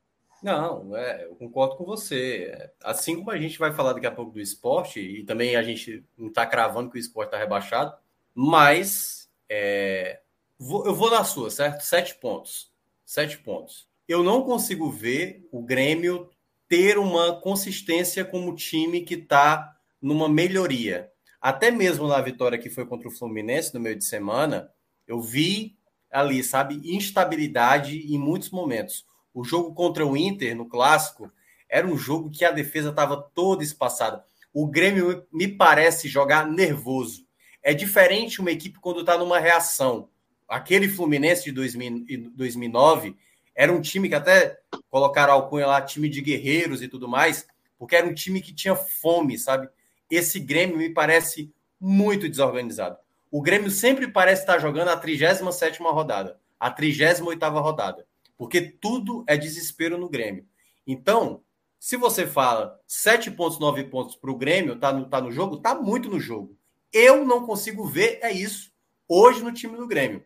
Claro Você não consegue ter... ver ele ganhar os 7 ou 9 pontos, ou ele, mesmo com esses pontos, conseguir disputar os jogos mais duros que vem depois. Não, com os pontos eu considero ele lutando, certo? Com os pontos, ele conquistando, eu considero com 7 ou com 9 pontos, eu considero ele lutando até o fim. Mas eu não vejo hoje o Grêmio conseguindo fazer esses sete pontos, colocando aqui o mínimo possível. Eu não vejo. Mesmo pegando um, Braga, um Bragantino desfocado, um Flamengo desfocado e uma Desfocado e desfalcado. É, exatamente. Os dois times vão com reservas. É, time B, time B. Time, time B. Time B, B para mais no Flamengo, tá? De B para mais. É. Assim, é a melhor tabela possível para o Grêmio pontuar, certo? E, a, e aí é onde entra, o, digamos, o vida ou morte para o Grêmio. Porque se não vencer, se não vencer dois desses três jogos, aí é tchau, entendeu? Então, assim, o, o Grêmio, o Grêmio se abriu a, a porta né, para o Grêmio tentar voltar de novo para a briga.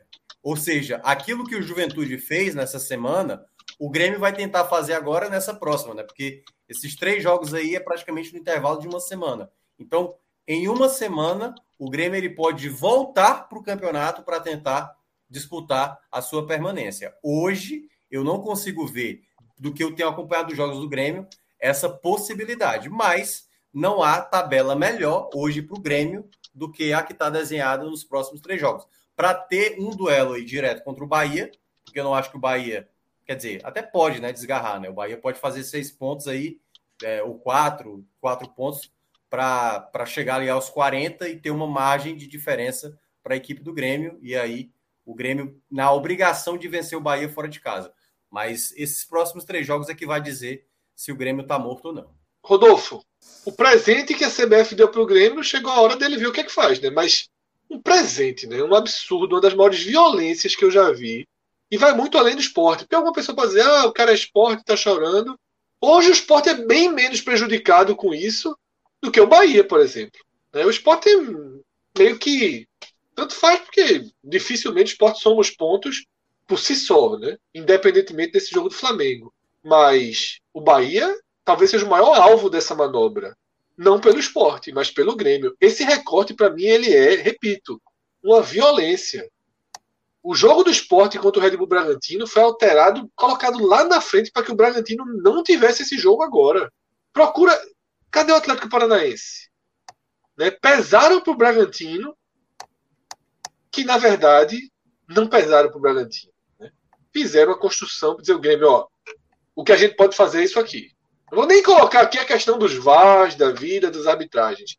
Mas, Rodolfo, com esses três jogos aí, o Grêmio está no jogo, né? Entre Grêmio e Esporte, por exemplo, não há o que discutir.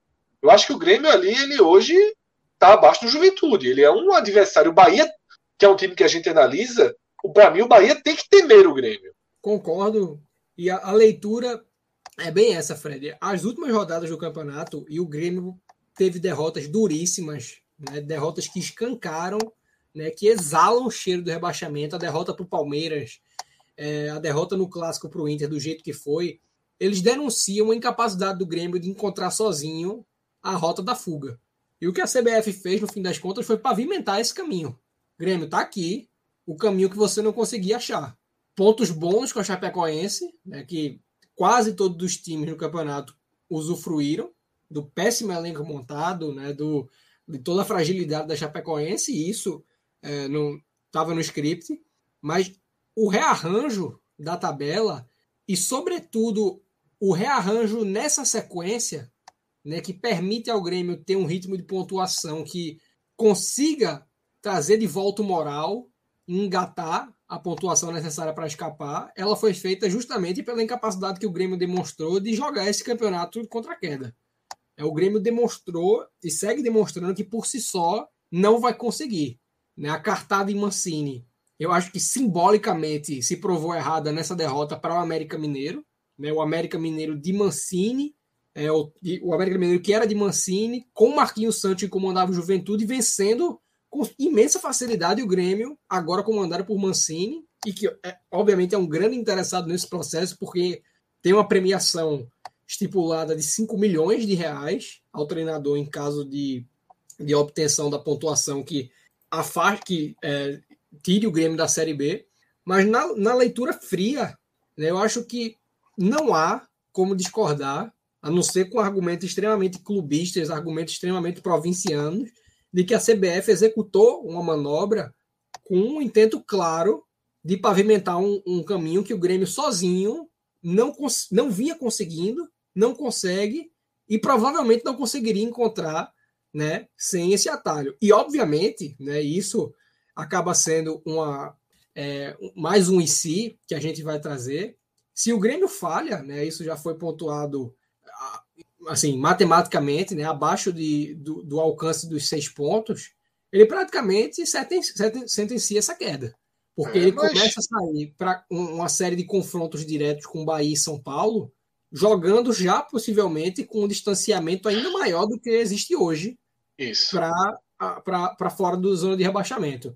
Então eu acho que, obviamente, para o Grêmio foi muito melhor. De antemão, é impossível você dizer que o Grêmio não sai beneficiado, mas pelo momento que o Grêmio vive, há uma possibilidade remota do tiro sair pela culatra e o rebaixamento do Grêmio somente ser antecipado. É, mas aí, repito, é em casa, né, com não, os times BC do Bragantino e BC é do Flamengo. É. Será de uma incompetência gritante do Grêmio não conseguir. E se ele faz esses pontos, ele vai muito forte para Salvador. Ele vai muito vivo. Talvez até podendo administrar um resultado aí, pensando na reta final. Minhoca, qual o tamanho de esporte Bahia para o Bahia? Tá? Para o Bahia. Foco no Bahia. Qual o tamanho desse jogo? Que problema o Bahia pode ter na sua campanha se não somar três pontos no Recife? É, o Bahia, né, ele tem aí, é, nos últimos duelos contra o esporte, assim, já uma certa freguesia, né? Então, esse é um ponto já determinante para o Bahia. E o Bahia tem que. É, é complicado falar isso, certo? Eu sei que o torcedor do Bahia talvez não vá concordar com o que eu vou falar, mas ele tem que esquecer a arbitragem. Ele vai ter que superar isso. Porque, vou, assim, o Bahia, para mim, foi prejudicado em três jogos seguidos. Né? Em três jogos seguidos, o Bahia foi prejudicado claramente, principalmente no jogo contra o Flamengo. Mas a partir de agora. Para mim foi principalmente contra o Juventude. Para mim, aquilo ali é o pior de todos, mas concordo. É, é. É porque, é porque o, do Flamengo chamou mais atenção por ser é, Flamengo, né? Mas. É. É porque o jogo Juventude também, eu acho que até no geral o Bahia também não jogou tão bem. Mas é, assim, é, a mesma é. coisa com o Flamengo também, né? Mas é, eu acho que é por conta do acúmulo, né? Já teve o jogo do Juventude, teve o jogo do São Paulo, e aí vem o jogo do Bahia, e que claramente ali era um lance que não tinha nem como discordar de nada, tal qual do Juventude.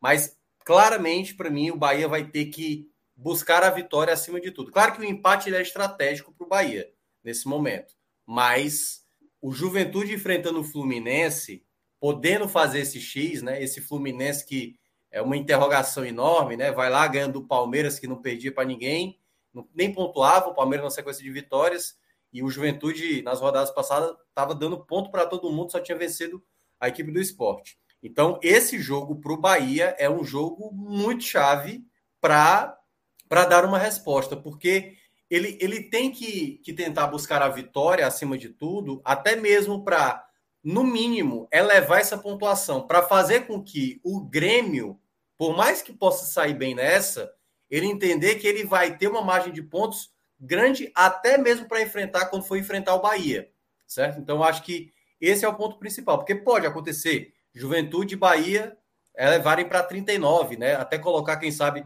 o São Paulo Atlético Goianiense ali na zona do rebaixamento. Mas eu pode. acho que é o, o, momento propício. Jogos ganháveis. Jogos Isso. ganháveis para os dois. É.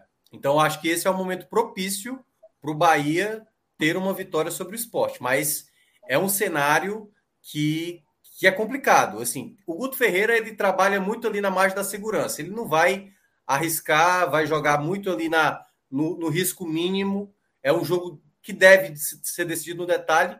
Porém, e aí olhando apenas pela visão do Bahia, certo? Sim, o Bahia vai enfrentar, Bahia. É, o Bahia vai enfrentar um esporte que jogou demais no final de semana e saiu derrotado. Então, talvez seja o melhor momento para enfrentar, enfrentar o esporte. Mesmo o esporte tendo apresentado um ótimo jogo. Eu não sei se o esporte vai conseguir manter uma concentração, claro, vai ter a presença da torcida, mas talvez seja o melhor momento para enfrentar o esporte seja agora. Só se o esporte sair da frente, Mioca. Se sair é, da frente, isso, aí tem uma é, reversão de. de, de... É. Mas eu tô falando antes da bola rolar. Hoje é. você enfrenta um esporte. Enquanto tiver 0 a 0 o jogo tá bom, tá desenhado para que o Bahia vença. É. Esse jogo do Bahia vai ser primeiro do que o do Juventude, só para só tirar essa dúvida. O Bahia é o último jogo, o Esporte Bahia é o último jogo da. Então pronto. Então já vai ser Claro, os, dois são ser... os dois são na. Não, é, o do Juventude é da quarta, o Sport só joga quinta. É o único jogo da quinta. É, então pronto. Então o Bahia já vai é, jogar sabendo. Pode ser que o Bahia já dentro do Z4, né? O que eleva uma pressão para o Bahia. Mas em todo caso, o Bahia tem que pensar na vitória fora de casa. É algo que o Guto tem dificuldade na carreira dele, né? Quando você compara o trabalho do Guto, quando joga em casa e quando joga fora, tem uma diferenciação. O trabalho do Guto não consegue ser tão bom fora de casa, mas eu acho que o, Bahia tem que dar resposta agora. Um empate, ele, ele não resolve a situação, mas talvez seja o menor dos males, porque aí depois você vai para dois jogos em casa para tentar. E o Juventude para dois fora, né? E o Juventude é. para dois fora, né? É, isso. Se o Bahia, se o Bahia conseguir levar o cenário de empate em pontuação com o Juventude para essa sequência dois em casa, Juventude dois fora, o Bahia saiu do lucro. O Bahia saiu do lucro tem a conta do Grêmio, a conta louca do Grêmio no meio desse, desse processo, né? A conta que o Grêmio pode chegar junto. Né? O Grêmio pode pegar o Bahia em Salvador para ultrapassá-lo, por exemplo. Pode acontecer. Mas se o Bahia chega para esses dois jogos em casa, três pontos abaixo do Juventude, ou dois pontos abaixo do Juventude, aí já chateia, né? porque eleva a pressão e vai ter um Cuiabá, que é um time que vende caro, tem, tem diminuído o seu ritmo de pontuação, mas vem de caro, e eu repito o que eu venho falando nas últimas lives, não vejo o Cuiabá favorito em nenhum jogo. E quem não é favorito, eu não posso cravar nada, porque eu não posso dizer, ah, ele joga bem, mas vai vencer. Vai vencer quem? Pode vencer o Inter, é uma chance, das melhores que ele tem, inclusive. Pode vencer o Fortaleza na penúltima rodada. Depende, Fortaleza perde muita força nesse momento do campeonato. Ninguém sabe pelo que vai estar brigando e como vai estar jogando. Não, não importa só estar brigando são jogos ali dentro de Cuiabá, mas fora tem jogos chatos. Né? Talvez se o Atlético Paranaense for campeão da Sul-Americana, perca um pouco o interesse ali. A gente vai ter que ver jogo a jogo para o Cuiabá. E, e também, tá? Fred, só um outro detalhe também. Determinadas, como você fala, né? Portas e janelas que vão se abrindo, né? Vamos só lembrar, e aí para a gente pegar o contexto da outra competição, no caso que a gente estava falando, da Série B, quando a gente falava do, do Vitória, quando a gente dizia o Vitória vai enfrentar Vasco e vai enfrentar o Cruzeiro, é, é uma sequência complicada. Nessa sequência foi quando o Vitória conseguiu duas vitórias contundentes. Então pode acontecer nesse cenário, podemos ver um Grêmio diferente, um Juventude que está tendo uma recuperação, voltando para a situação que estava antes, um Bahia, aliás, Bahia que ele está analisando, mas um São Paulo talvez mais ameaçado, né? Ou mais propício, porque o São Paulo também vai ter uma tabela boa. Então, vai se abrindo e vai se fechando portas dependendo de como cada um vai respondendo. Porque o Juventude, em uma semana atrás, a gente não olhava essa janela que hoje é mais olhava, é. fechada. Você, contra o Juventude, agora tem que jogar mais focado, né? Porque antes parecia uma porta mais. A tabela, ainda, a tabela ainda é muito chata para o Juventude. Quatro jogos fora, três em casa. É muito chata, né, Rodolfo? Muito, muito. Eu, eu, quando eu se discutiu o jogo do esporte com o Bahia, eu olhava justamente isso, Fred, porque o Bahia ele tem como objetivo, não necessariamente no jogo do esporte, mas até o jogo com o Grêmio, manter o máximo de distância possível, independente Isso. do que o Grêmio consiga fazer esses três duelos. Porque o Juventude, por mais que seja um perseguidor muito mais evidente matematicamente falando, ele tem uma tabela insossa e mesmo com um, um, um potencial crescimento do Juventude em pontos em desempenho, tende a ser uma tabela chata pelo menos até a penúltima rodada, né, com times precisando de pontos. Eu acho que em todos os jogos. Eu acho que em todos os jogos. Isso, é. Os jogos que Corinthians, São Paulo. Rodada, tá, é. O Corinthians teria que ter uma, uma arrancada bem considerável para chegar. Mas já está na fase de grupos, né? É. Exatamente. É bem improvável que aconteça. Então, o Juventude tende a jogar o campeonato até o fim, precisando estar tá sempre no limite para pontuar o máximo possível. Uh, e o Grêmio, é, vai ser circunstancial. Né? O que a gente vai estar dizendo. Sempre depende do que a gente conversou. É. Exatamente. Então o Bahia vai para esses dois jogos, né, em teoria, é, extremamente acessíveis. O esporte, pelo momento, mas com o, o, histórico recente jogando contra, com o histórico do Guto também como agravante, mas ainda assim um jogo bem acessível. E o jogo do Cuiabá para manter distância e, obviamente, se o Grêmio não aproveita, conseguir elevá-la. Né? Mas... Agora a gente pode cravar, Rodolfo, que o Bahia precisa de, um, de uma quantidade boa de pontos nesses três jogos, né? Se patinar nesses três jogos, por exemplo, se ele não arrumar uma vitória nesses três jogos, dois empates, aí a situação agrava brutalmente. Né? A tendência é que esteja na, já inserido no Z4 e com é. É, algum distanciamento gente... aberto, seja lá para quem for. Seja lá é. para quem for. Mas eu, eu, a leitura que o Bahia tem que fazer, obviamente, é de nove pontos né, de buscar uma vitória. É. Obviamente, Aí no é. jogo, tem um cenário. Jogo, é, no jogo comedido na ilha, né, sem. Porque não, não há margem, não há desespero no momento para o Bahia se lançar de qualquer maneira, e nem é do feitio de Guto fazer isso, obviamente. Então, eu acho que isso é algo totalmente descartável. Mas jogar para vencer o esporte, o que, de certa maneira, liquida o esporte em vários sentidos e mantém um distanciamento considerável para o Grêmio, e vai para dois jogos em casa que, por, em vários cenários, também seguem sendo extremamente acessíveis. Então, há, independente do que aconteça com o Grêmio, uma perspectiva boa para o Bahia, mas que precisa ser rodada a rodada, como Minhoca trouxe, de acordo com as janelas abertas, analisado para gerir bem essa campanha. Né? Existe um, um contexto de administração muito evidente aí. Tem, uma, tem um cenário, na verdade, vai acontecer daqui a uma semana, né? A gente já passou aqui da meia-noite, já é terça-feira. Daqui a uma semana, na próxima terça-feira, a gente vai ter é, Grêmio e Flamengo e a gente vai ter Atlético Goianiense e Juventude. São dois jogos, é, assim, o Grêmio por si só, né? E, e Juventude e Atlético Goianiense acaba sendo dois, duas equipes que o Bahia tem que olhar. Isso. Hoje se olha para o Juventude, mas para mim tem que olhar muito para o Atlético Goianiense, né? Então, esse duelo, que é um duelo atrasado, que vai acontecer na outra terça-feira, ele pode indicar qual é o adversário que o Bahia vai ter que focar, né? Dependendo da situação como eles vão sair até lá, né? Tanto o Atlético Goianiense como o próprio Juventude. Mas esse duelo eu considero que é o mais considerável para o Bahia. Claro, fazendo a, a, aquilo que ele tem que fazer de quatro a seis pontos nos próximos dois jogos, para no duelo contra o Grêmio saber o que, que ele vai necessitar. Claro, tentando vencer o Grêmio em casa para confirmar praticamente ali sua, sua permanência. Que talvez o jogo do Grêmio possa ser, né? Porque ó, olha a sequência, né? Logo depois desse jogo lá terça-feira, ele vai ter Grêmio e Atlético Goianiense. São os dois jogos que talvez o Bahia possa olhar com a possibilidade de tipo dois pontos ou quatro pontos, eu já não caio mais. Entendeu? Isso. É muito pesado, tá? A importância de esporte Bahia eu acho muito, muito, muito pesada para o Bahia. E para o esporte nem adianta fazer conta, porque é aquilo que a gente citou ali para o CSA, né?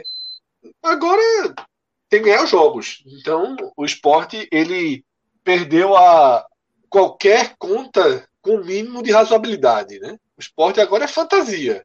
É, faz de conta que é um mata-mata um de um jogo só e tem que ser campeão de um torneio aí com cinco fases. É muito difícil.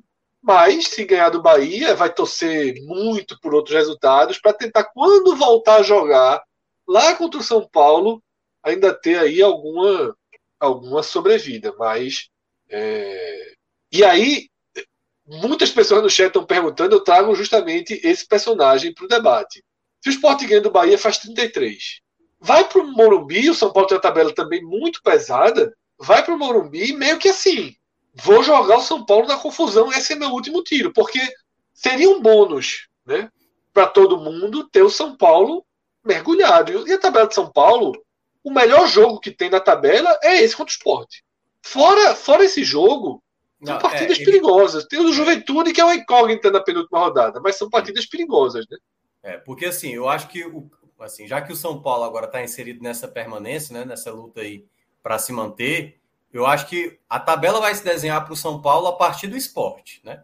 Esporte, é depois o Grêmio fora, já pensando até para empatar contra o Grêmio, o Grêmio fora de casa, ganhar do Juventude, porque aí, se imaginar, né, isso olhando pela lógica do São Paulo, obviamente, sete pontos, duas vitórias contra o esporte e Juventude um empate contra o Grêmio, aí já é praticamente também garantir a sua permanência, né? Então, assim... Se cair Grêmio em São Paulo, tem Série B ano que vem? é. Sei não. É meu amigo, eu não sei. O pessoal vai, vai buscar qualquer atleta. Eu acho que o pessoal é capaz de trazer de volta lá aquela situação do esporte. É, os três pontos do Brusque vai, vão dar, vão, vão meu amigo, veja só. Assim, Rapaz, quer saber? Eu acho que o Pedro Henrique lá estava irregular mesmo. Vamos tirar aqueles pontos é, lá do esporte. Então, Grêmio, então tira os pontos de quem, de quem entrou, né? Para poder. Veja só, é. Grêmio, São Paulo, Cruzeiro e Vasco. É, gente. E a gente, a gente pequena não, a gente, gente Meu amigo, São Paulo. É. é. A gente com Libertadores aí. Todos, né? Os Todos. quatro, né? Os quatro ganharam já Libertadores. Meu amigo. É, mas eu, eu é assim. Eu acho eu muito entendo, difícil ainda. É, é, eu entendo. Mas, é, mas é porque é. o São Paulo está flertando, Minhoca, com algo que pode acontecer, que é o espiral na pior hora possível, né? É, é. Eu, eu, eu, concordo plenamente. Eu acho que o São Paulo não está jogando bem. Ele teve ali um momento na chegada do Ceni que apresentou uma melhoria, mas vieram dois jogos fora de casa que ele não foi bem, nem contra o Bahia e nem contra o Fortaleza. Acabou empatando no final ali contra o Fortaleza e aí toma, em 10 minutos praticamente acabou o jogo contra o Flamengo, né? E aí essa goleada tomada em casa, ela tem um efeito muito negativo dentro do elenco, para o próprio Rogério Ceni, a torcida desconfiada. Muito negativo. Muito negativo. Aí você vai ter um clássico contra o Palmeiras, fora de casa no Allianz, onde o São Paulo praticamente é freguês ao extremo, né, contra o Palmeiras joga contra o Atlético Paranaense ainda interessado. Claro que pode ser um Atlético Paranaense aí, é pós é, a, a Sul-Americana, né? Não sei se um, um, Atlético Paranaense cabisbaixo ou confortável garantir minha vaga de Libertadores. Esse jogo é estratégico para o São Paulo. É, Esse é bem exatamente. estratégico. É. Então ele, ele passa até, digamos, torcer para o Atlético Paranaense vencer, né? A, a, a própria a própria Sul-Americana para talvez jogar mais relaxado esse jogo. Mas eu ainda vejo o potencial do São Paulo pontuar contra o Atlético Paranaense. Sim, total. Esse jogo é estratégico. Não, é, é estratégico. É estratégico. Ele pode, ser, Ele, esse jogo pode ser o desafogo do São Paulo. É, exatamente. Mas Ele pode ser, porque se pegar o Sport com 41, já é outro clima, É. já é outro jogo, né? Agora, o Sport tem que ter consciência de ir pelo mal, viu? exatamente. É, assim, ó, meu irmão, eu não me salvo mais não, mas É, mas São Paulo e Grêmio não jogam a Série B junto, não. Vamos, vamos, vamos para 40 ano que vem. O O Bahia abraça, o Bahia abraça o esporte na hora. Aí, o Sport, o Sport vai pelo módulo amarelo. O último tira, rapaz, vamos ganhar de São Paulo aqui, que a gente puxa o módulo amarelo pro, pro ano que vem. É, Dessa parte é isso, né, Minhoca? Não tem muito o que a gente já destrinchou bastante. É. E é o que você falou. É, o raiz da semana que vem, o ideal é que ele seja na terça-feira, viu? É, é, é, a partir É. da próxima semana, a partir da próxima terça-feira, a gente vai ter aquela situação de jogo todo dia, né? Terça, É. quarta, quinta, sexta. Todo gente dia. faz vai raiz ter todo dia. Rodrigo atualiza aí a tabela todo dia. Um mini raiz, né? A gente vai fazendo. É. Então vamos para o recorte final, tá? O recorte onde tem mais dois clubes do Nordeste. Perdemos um soldado aí na, na longa, na longa e escura madrugada. Mas não sei se nosso soldado se recupera. Mas a gente vai pro recorte da disputa pela Libertadores, tá? Minhoca, é o recorte da disputa pela Libertadores, né? É. Todos esses estão na Sul-Americana do ano que vem ou não?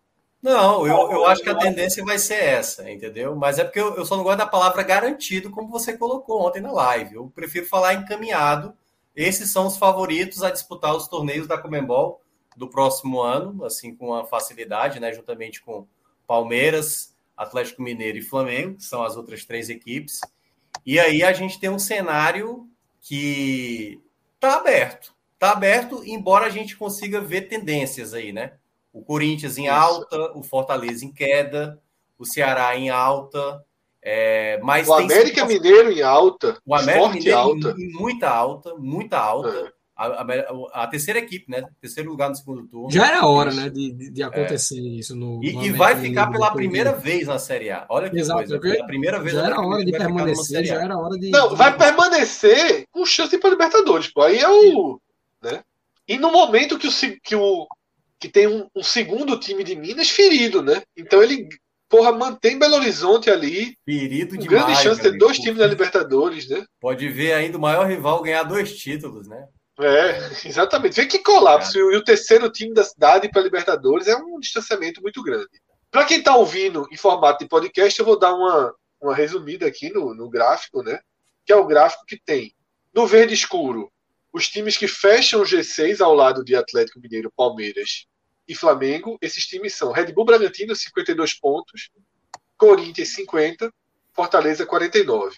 Esses, o G6 é garantido na, na Fase fase, de de grupos da Libertadores, mas a gente sabe que essa fase de grupos vai ser estendida. O Internacional, 47. Colou no Fortaleza. né? Chegou, já, já não está mais no retrovisor. Já está ali tocando o para-choque do Fortaleza, até pela curva de desempenho. O Fluminense, não me pergunte como, tem 45 pontos. é o é oitavo foda, colocado. Não é foda. É Não, foda não, me, demais. não me pergunte como, velho. Não me pergunte como. Tem 45 pontos. E aí, né, atrás do Fluminense, pela, na nona colocação, que pode ser uma colocação de Libertadores, chance é bem razoável se o Red Bull Bragantino vence a Sul-Americana no sábado. Você fala isso, eu fico achando que vai dar Atlético Paranaense no sábado. E aí, tudo isso que tá falando, o garantido, encaminhar, tá tudo na cara, e não vai dar, vai dar Atlético Paranaense. A Sul-Americana está garantida, meu. Pode ficar tranquilo.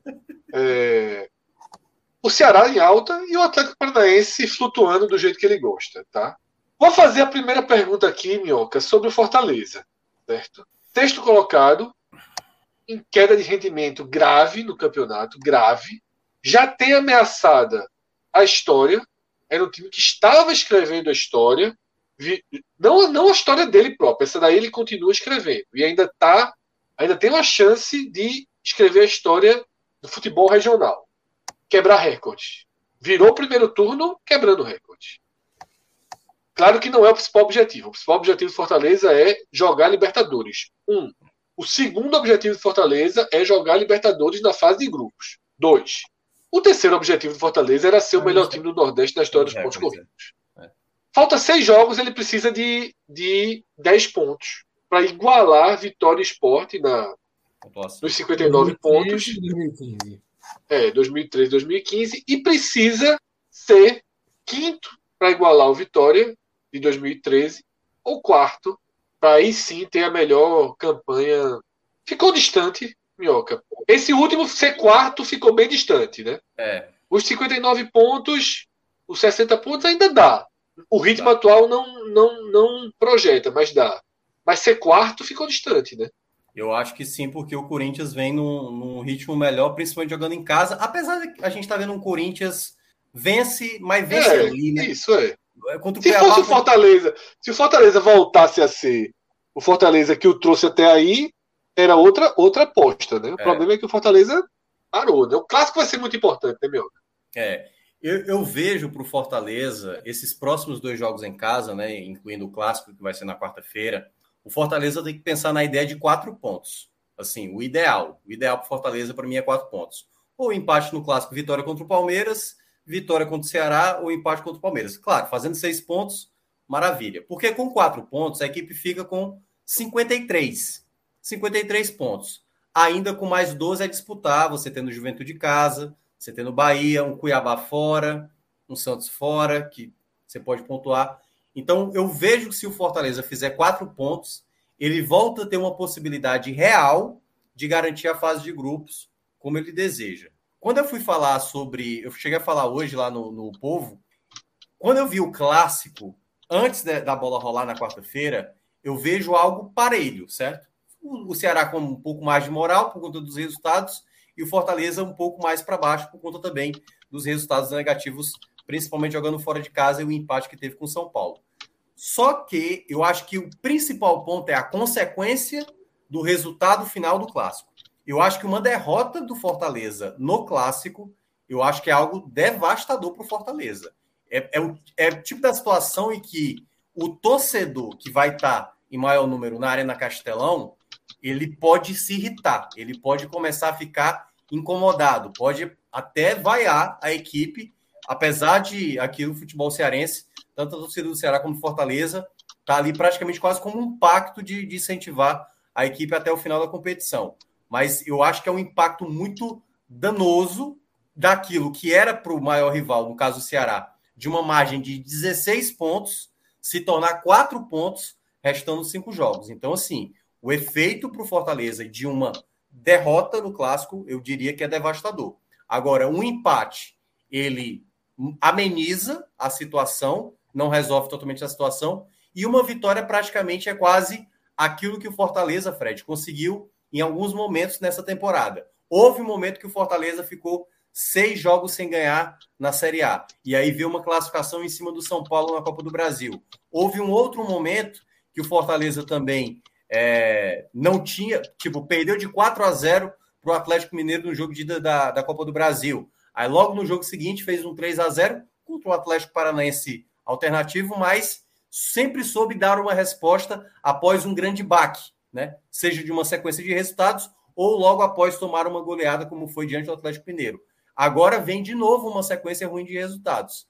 Esse é o momento onde o Fortaleza precisa dar a resposta para não deixar a situação digamos, mais ameaçada, porque hoje já está realmente a situação em risco. Ser hoje é, sétimo colocado é aquela é a moeda é a moeda sendo jogada para cima. Você não sabe se o sétimo colocado vai para a fase de grupos ou se ele vai para a pré-libertadores. E ainda tendo um, um, um, América Mineiro em ascensão e um, um Fluminense correndo risco também de passá-lo. Então, essa essa semana para Fortaleza é fundamental. Os dois jogos em casa.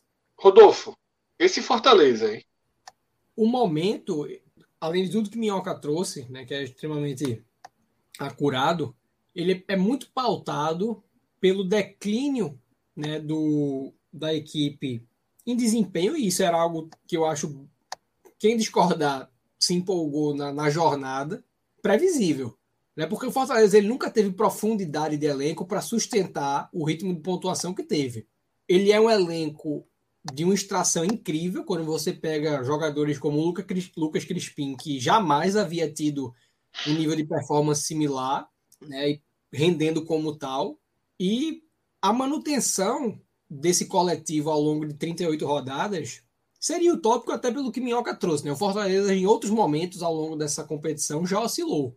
Agora, isso se somou ao crescimento de equipes, como o América Mineiro que falamos, como o Ceará que conseguiu se recolocar no campeonato, como o Fluminense. Né? Quando, quando você questionou o Fluminense, velho, só abrindo um, um parênteses aqui, o, o, o, tricolor que a gente tem no grupo do 45 Minutos é Gabriel, né? Sempre me foge Isso. o nome. Gabriel, Gabriel. É, é, é um, um, ponto que eu acho bem interessante desse Fluminense, que Marcão, né, o atual treinador, é um treinador que. Gabriel Amaral, o Rodrigo esclareceu aqui no, no, privado.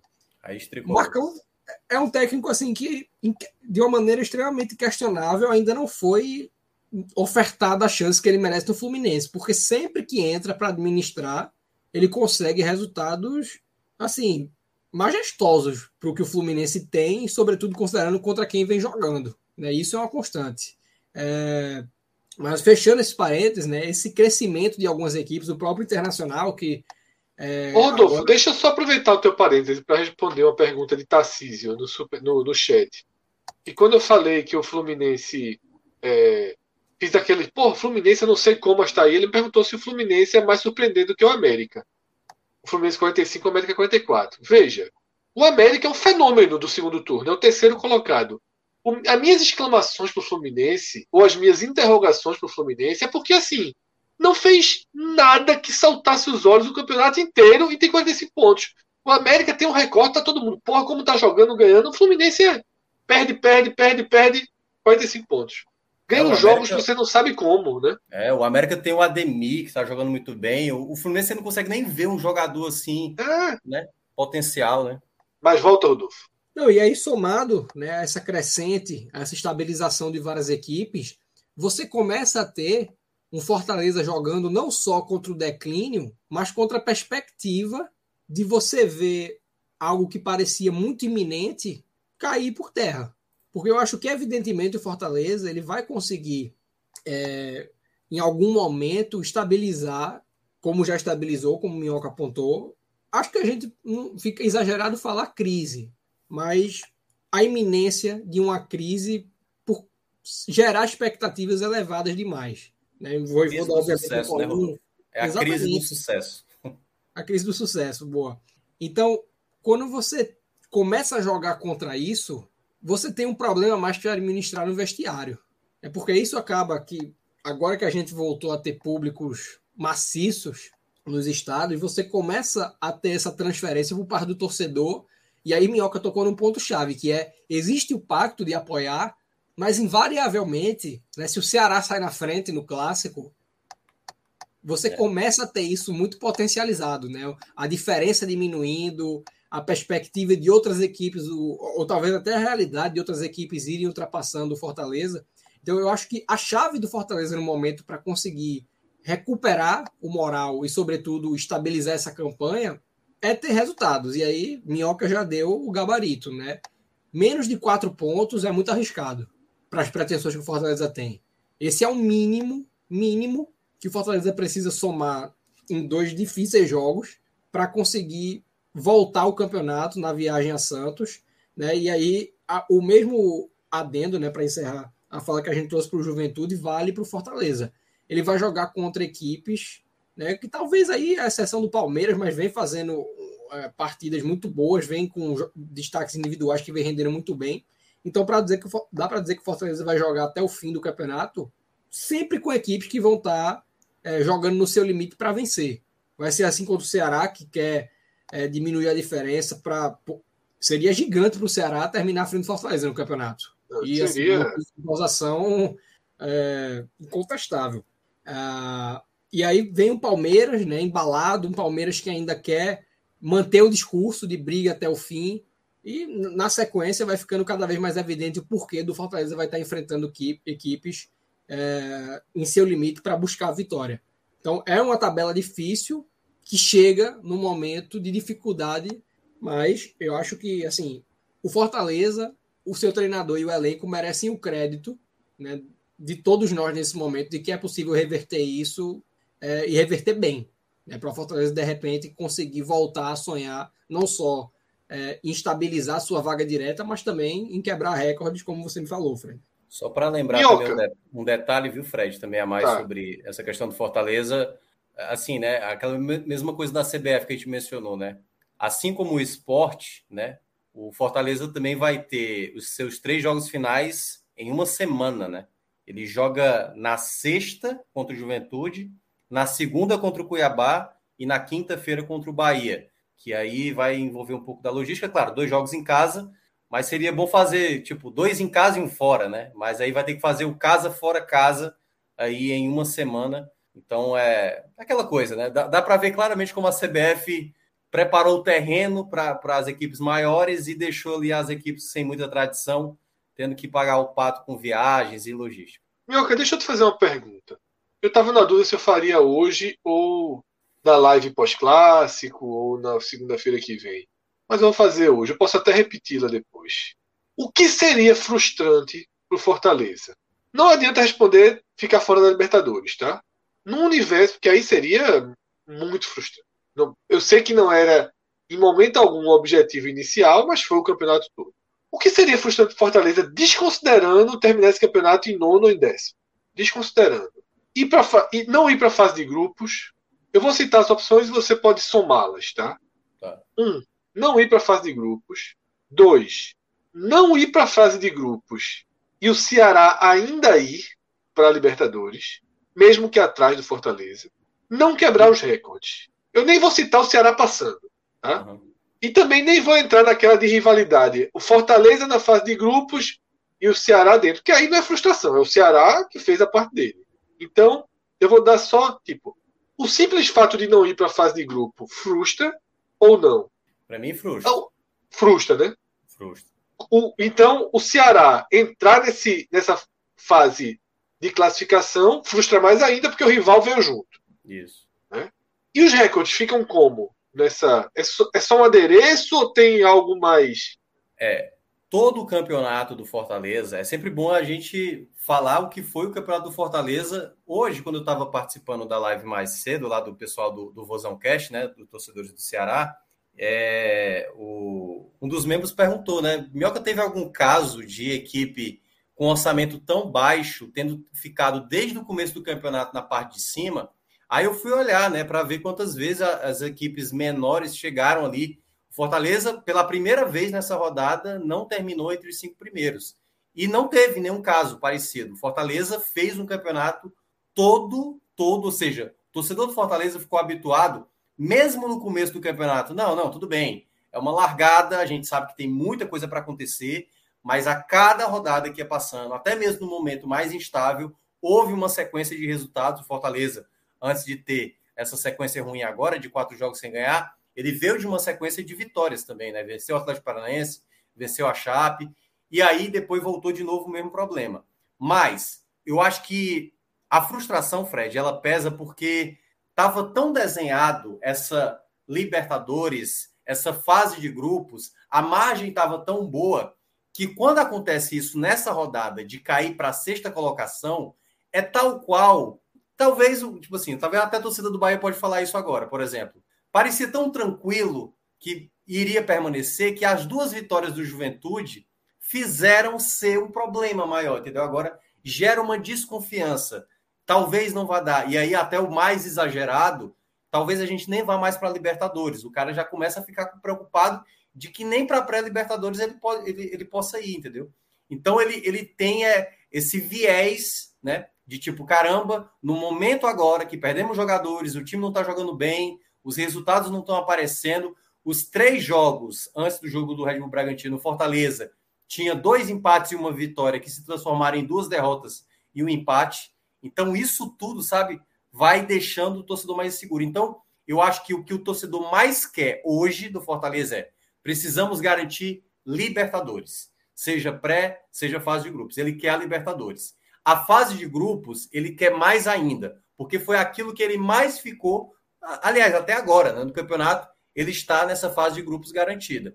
A questão do recordes, aí tudo vai depender se o Fortaleza conseguir os resultados agora, porque ele já está se desvencilhando disso. Ah, pouco importa recorde, se vai ser melhor Deixou de ser pauta, né? Foi é, pauta, é, sim, eu vi em todos porque, os lugares, todos é, os jornais, todos os repórteres essa pauta, essa pauta sempre era valorizada pela torcida. Era sempre falando assim: o Fortaleza vai ser referência na região do Nordeste. Olha a campanha do Fortaleza de 2021, do começo até o final do campeonato, sempre lá em cima, bom desempenho, apresentando um bom futebol, com orçamento limitado, trazendo um treinador, enfim, seria a referência. E isso ser perdido já, obviamente, deixaria a situação, é, assim, para o torcedor mais incomodado. Mas, no geral, eu acho que o torcedor ele quer abraçar, obviamente, eu acho que a prioridade hoje, Fred, assim, para responder, fase de grupos da Libertadores. Ele quer isso. Sem dúvida, sem dúvida. A todo custo. E aí, claro, o mínimo possível é tentar confirmar que não perca aquilo que está há muito tempo desenhado, que é a vaga da Libertadores. Se ele isso. pega a vaga da Libertadores, é tragédia completa. Porque, assim, por mais que tenha sido uma, uma campanha ótima desde o início, até perder a vaga da Libertadores, aí é praticamente calamidade, assim, é a maior é, decepção. Aí, aí, não é frustração, aí é calamidade, assim. Aí é, é... a maior decepção já registrada de um clube nordestino, mesmo a gente vendo situações e, e outras e, que outras aconteceram, mas é, resumindo é isso, é, va é vaga na fase de grupos da Libertadores que o torcedor mais quer. Torcedor aqui fala, é, Matt Reds, ele fala que os últimos quatro partidas o Fortaleza tem a obrigação de vencer. Nas né? últimas quatro partidas é Santos fora, Juventude em casa, Cuiabá fora e Bahia em casa. No o Fortaleza de hoje isso, não tem obrigação, né? Você lembra do primeiro turno, quando a gente falava? Ó, o Fortaleza tem uma reta final de primeiro turno para bater o recorde. E não isso, bateu o recorde é. do Vitória. Ele não bateu o recorde é. do Vitória. Exatamente porque ele empatou com o Santos, ele empatou com o Juventude, ele empatou com o Cuiabá e ele foi tomou quatro gols, né, do Rodalega contra o Bahia. E aí o Fortaleza não conseguiu fazer a melhor campanha. Realmente, a tabela final ela é muito boa mas é uma tabela também que esses adversários ainda podem estar brigando para permanecer na Série A. Então, é aquela coisa, é porque tudo, é aquela coisa que a gente mencionou aqui, as portas que vão se abrindo e as portas que vão fechando. Hoje, o Fortaleza, ele é praticamente uma porta mais aberta para os adversários. É um time mais vulnerável, é um time com desfalques. E isso tudo faz o Fortaleza ser mais vulnerável. A partir do momento que você vai ter um clássico contra o Ceará e você ganha o duelo contra o Ceará, é talvez o grande divisor para o Fortaleza para essa reta final. Vencer um clássico vindo dessa sequência ruim pode ser exatamente o que falta para o Fortaleza voltar de novo a manter aquele bom ritmo que estava apresentando durante todo o campeonato. Rodolfo, o América Mineiro vai até onde? Dá para imaginar o América Mineiro na Libertadores? Assim, ele hoje tem essa, essa nona colocação, que é uma nona colocação de interrogação. Mas ele está muito próximo de Fluminense e Inter. Ele é um estranho no ninho, por tradição, sim. Por futebol, por desempenho, é o terceiro melhor time do retorno. Tem uma tabela bem, bem, bem interessante. Né? A gente vai ver se a América na Libertadores, Rodolfo. Essa é uma pergunta que acho que quem disser que está preparado para para responder com segurança, está mentindo, por, independente do, do grau de, da profundidade de acompanhamento desse América. Se Porque se chamasse São seja... Paulo, a resposta era sim, viu? Minha, sua, de minhoca, da lá. Exato. Mas justamente por causa disso, é um time que quando você, por mais considerando o desempenho recente, e tem sido um grande desempenho, quando você olha certos nomes que obviamente trazem uma reticência muito grande em admitir a possibilidade disso acontecer, fica assim, é desconfortável você cravar esse América Mineiro mantendo esse desempenho. Agora, a gente pode dizer que a tabela oferece uma condição excelente e que permite ao América, no mínimo, no mínimo, se manter onde está. Eu acho muito difícil a gente ver o América perdendo posição na sequência do campeonato pela tabela que tem. E, obviamente, né, existe um, uma perspectiva interessante desse América conseguir roub, continuar roubando pontos que se davam como perdidos. Até, por exemplo, nesse jogo contra o Grêmio, né, depois do Grêmio vir de uma vitória contra o Fluminense após uma sequência de derrotas, não daria para dizer que o Grêmio era o favorito no confronto, mas se tinha uma perspectiva muito mais dura para o jogo do que acabou sendo desenhado, com o América abrindo 3 a 0 com uma facilidade, até pelos erros que o Grêmio cometeu no jogo. Né? Mas não dá para você sempre sair apontando é, o demérito esquecendo o que a América tem feito consistentemente. Então, eu, essa é uma pergunta que eu não, não me sinto confortável de responder, justamente porque eu não sei até onde esse elenco, né, que é um elenco com algumas peças. Mas eu não sei é uma ótima resposta. Eu não sei uma ótima resposta. É, eu acho que ela é a resposta mais comum, né? Mais sincera possível. É, né? Eu comecei dessa maneira. Eu acho que a pessoa, se alguém se sente seguro para cravar o que vai acontecer com a América, e isso de fato acaba essa, essa, essa segurança acaba se comprovando, a, a ótica sobre a qual essa pessoa venha estar analisando o campeonato, ela vai se provar assim, muito acurada, é, seja no plano tático, seja no plano histórico, seja no plano é, geral, no, no, no, mix de tudo isso, porque, sobretudo, quando você começa a misturar as óticas possíveis, é que fica tudo mais embaralhado. Porque é um, um, um plantel raso em alguns, em alguns setores, é um, é um plantel que, quando você tira os três principais nomes é, assim, se torna bem abaixo do, do nível de uma Série A e é que ainda assim vai colecionando pontos e se tornando um nome mais consistente para de repente roubar uma vaga que pode ser do Fortaleza, pode vir a ser de um Corinthians em caso de desaceleração. Eu acho que, para tentar dar um mínimo de resposta, é muito improvável você ver o América na vaga direta. Muito improvável. Não, é muito improvável. Mas beliscando uma vaga para vir disputar essa vaga de essa a fase de grupos, né, disputar o direito de disputar essa é, essa essa fase, essa tão sonhada fase de grupos, é algo plausível, mas que ainda assim eu acho muito nebuloso de dar uma resposta mais segura. Minhoca, para fechar. Vamos lá. É, América Mineiro, para mim, o recorte de hoje torna ele o mais propício. Eu cheguei a falar isso também lá na live do Rosão Cash mais cedo sobre hoje o América Mineiro é o grande postulante a ganhar essa, essa oitava vaga, eu diria. Mais do que o Ceará.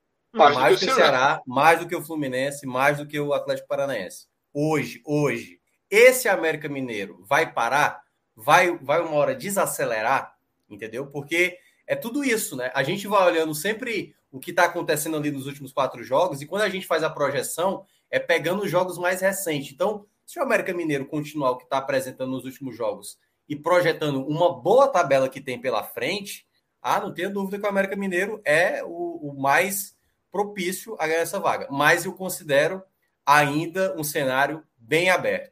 Eu vejo que o duelo da Sul-Americana, Fred, também pode afetar essa situação, né? Porque todo mundo, com exceção do Atlético Paranense aí, todo mundo é Red Bull Bragantino no sábado. Exatamente para o, o, o, cenário do G9 ficar desenhado. Né? Então, Isso. Ceará, América Mineiro, Fluminense, Inter, todo mundo aí, né? Praticamente torce para acontecer o G9. E até me perguntaram aqui, né? Se o Red Bull Bragantino garantir a vaga na Libertadores e for o sétimo colocado, o sexto colocado vai para a fase de grupos? Não, só vai se por acaso o, é, no caso, se tiver o, o Atlético Mineiro campeão da Copa do Brasil, que aí se tornaria G9, e aí o sexto colocado vai para a fase de grupos. Então, se o Red Bull Bragantino for campeão da Sul-Americana, ele precisa estar entre os seis primeiros colocados para até o sexto colocado e para a fase de grupos, só para destacar. Mas aí, Fred, eu considero essas quatro equipes, Atlético Paranaense, Ceará, América Mineiro e Fluminense, para mim, na, no mesmo patamar. Temos duelos diretos aí, né? O Fluminense recebendo o América Mineiro, o Ceará recebendo também o América Mineiro nesses jogos. É, a Chapecoense joga fora de casa contra América Mineiro e Fluminense, né? Eu acho que a tabela do Ceará não é tão simples assim, apesar do Ceará vindo num bom, bom ritmo de pontos, mas se a gente for projetar ali 53, 52 pontos para o nono colocado, Ceará tem que fazer aí 10 pontos, 11, em alguns casos 12. 12 pontos em 6, em 18 disputados é ponto, viu, meu amigo? É muito ponto. Então, imaginando aí um oitavo colocado, né? Um oitavo colocado fazendo mais 10 pontos. Então, o Ceará tem que fazer na base de 54 pontos aí para 55. Então, eu acho que tem muito ponto. A não ser que América Mineiro, Fluminense parem, né? E aí aconteça isso. Mas também pode ser que os de trás também comece a pontuar, né? Mas a tendência é ficar mesmo entre essas quatro equipes, uma delas garantindo, assim, obrigatoriamente a Libertadores, e essa nona equipe, volta a ressaltar, a gente só vai saber quando acontecer a Copa do Brasil. Vai ficar aquela coisa sob júdice, né? Esperando saber o que é que vai acontecer lá na, na própria Copa do Brasil. Minhoca, Bruno Bezerra trouxe o cenário que a gente comentou ontem, viu? Ele, epa, epa, epa, ele é Ceará e também Atlético Paranaense. E ele explica por quê. Porque ele acha mais lógico que o Fortaleza termine em sétimo do que o Ceará em nono. Ah, ele tá é mais na secação é. do que. Ah, entendi. É. Ah, mas é, para quem tá secando o Fortaleza, sim. Mas eu tô é, nem é secação, né? É, nem é secação, assim. É a secação, mas um pouco também de. Tá enxergando o limite para o Ceará, né? É uma Não, é, secação é, junto com a aceitação de, do seu próprio limite. Pronto, é. Mas é o que eu estou dizendo assim, eu estou olhando o cenário em que o, Ce o Ceará precisa ir para a Libertadores. Aumenta a possibilidade com o Bragantino sendo campeão. É, porque tem, tem um dilema chato para a torcida do Ceará nesse jogo de é. nessa final. O clássico vai definir, na verdade. Se o Ceará ganhar o clássico, eu duvido, eu duvido que a turma seja CAP. Né? E aí, se for empate ou vitória de Fortaleza, aí a turma pode ser, pode ser CAP fechado, tá? É. É, a gente chama o, o, o amigo Cap. Tá? É, aí, aí, aí Bruno Bezerra jogou aqui um, um, um, argumento que eu discordo e jamais faz. Não gosto nem de ler, mas vou ler. Isso sem contar que jogar a pré atrapalha muito o calendário, pelo amor de Deus, né? A pré é mais importante que o, todo, todo o calendário. É o calendário que atrapalha. Vai bater pro campeonato cearense, cara. É, que, não, que porra, pelo amor de Deus. Sub-23. Então, delete isso aí, Bruno. Delete. Se quiser, eu peço para Rodrigo tirar teu comentário. Para não ficar o registro. para terminar. É, a galera gosta do manjadinho aqui. para terminar a live, tá? Eu vou ler aqui o, o, o comentário de Pedro, tá? Que deixou, deixou um superchat aí. Eu acho que o que vai definir vai ser o confronto direto contra o Fluminense. É isso ele está citando o América Mineiro, que joga contra o Fluminense no Rio né, daqui a duas rodadas. É, como é em casa, eu acho que o Fluminense é favorito, mas é um time que ganha dos melhores do campeonato e perde para o Z4. É isso, Fluminense, meu amigo. É... Rapaz, quem viu Fluminense e Ceará, o Fluminense com um homem a menos, assim, você não acredita que aquele time tem 45 pontos. Você não acredita. Assim, é um time que não consegue construir nenhuma jogada. Nenhuma jogada. Sabe? É o que eu estou dizendo. Eu vi um trecho de Fluminense e Palmeiras, o jogo já estava 1 a 1 O Palmeiras empilhando chances perdidas de contra-ataques assim, 4 contra 3, 3 contra 3. Aí quando eu já estou no jogo do esporte novo do Ceará, bolinha, no finalzinho do jogo, 2 a 1 Fluminense. É muito difícil é, é, entender, tá? Nosso amigo Gabriel, que acompanha todos os jogos, pode de forma mais detalhada. Acho que só o torcedor do Fluminense que acompanha ali rodada a rodada, minuto a minuto, consegue definir bem o Fluminense. Teve um comentário que surgiu na tela mais acima que disse que a pontuação do Fluminense devia ser 39 pontos. Mas ganhou os dois clássicos pro Flamengo e tem 45, né? Isso define o Fluminense, pô. Ele ganha o Flamengo. ninguém, ninguém, ninguém pode nem, nem botar essa carta na mesa, né? Ninguém ganhou dois jogos do Flamengo. Eu acho que só mesmo o Fluminense. Então. E eu, eu gosto muito quando. Não é uma coisa que eu faço com frequência, mas quando eu vejo que Gabriel tá interagindo no grupo, eu sempre procuro escutar, porque por mais de Vai entender, vez, né? ele mudou muito a percepção que eu tinha do Fluminense, assim, explicando detalhadamente o que estava acontecendo, porque não é um time que eu acompanho. Eu posso vir a ver um jogo ou outro que não vai me dar a, a noção de se aqui. Não, não, vou saber se aquilo que eu estou vendo é o Fluminense ou não é. Né? E Gabriel conceitua muito bem. Né? Teve um telecast no, no início do ano que eu vi um jogo do Fluminense na Libertadores, que acabou sendo discutido por qualquer motivo aqui na, na live. E Gabriel veio me falar assim, a respeito de alguns, alguns pontos falhos da análise, justamente porque não tinha contexto naquilo, né? Era um, uma análise do jogo e que não era fidedigna da, do, do que o Fluminense vinha performando. Eu acho que acaba sendo isso, né? Essa grande dúvida da gente no campeonato é em função dessa ausência de profundidade. É, a gente não assiste os jogos do Fluminense, né? Em sequência, em série. Eu gostei, eu gostei do comentário do Emerson Penha. Se não sai para o Barcelona, né, do Equador, dava para ser campeão da Libertadores, porque seria o Flamengo na semifinal, né? Poderia estar na final da Libertadores. Então é isso, tá? Dessa forma a gente encerra aqui a nossa o nosso raiz, né? Como sempre na madrugada e refaço o convite. Amanhã ou hoje, mais tarde, depois de Brasil e Argentina, o tema é Copa do Mundo A gente vai dar uma geral, última data FIFA do ano, muitas definições. E eu diria que mais importante do que as definições, a gente vai ter interrogações violentas, estratégicas, pesadas. Itália, Portugal, Uruguai, tá?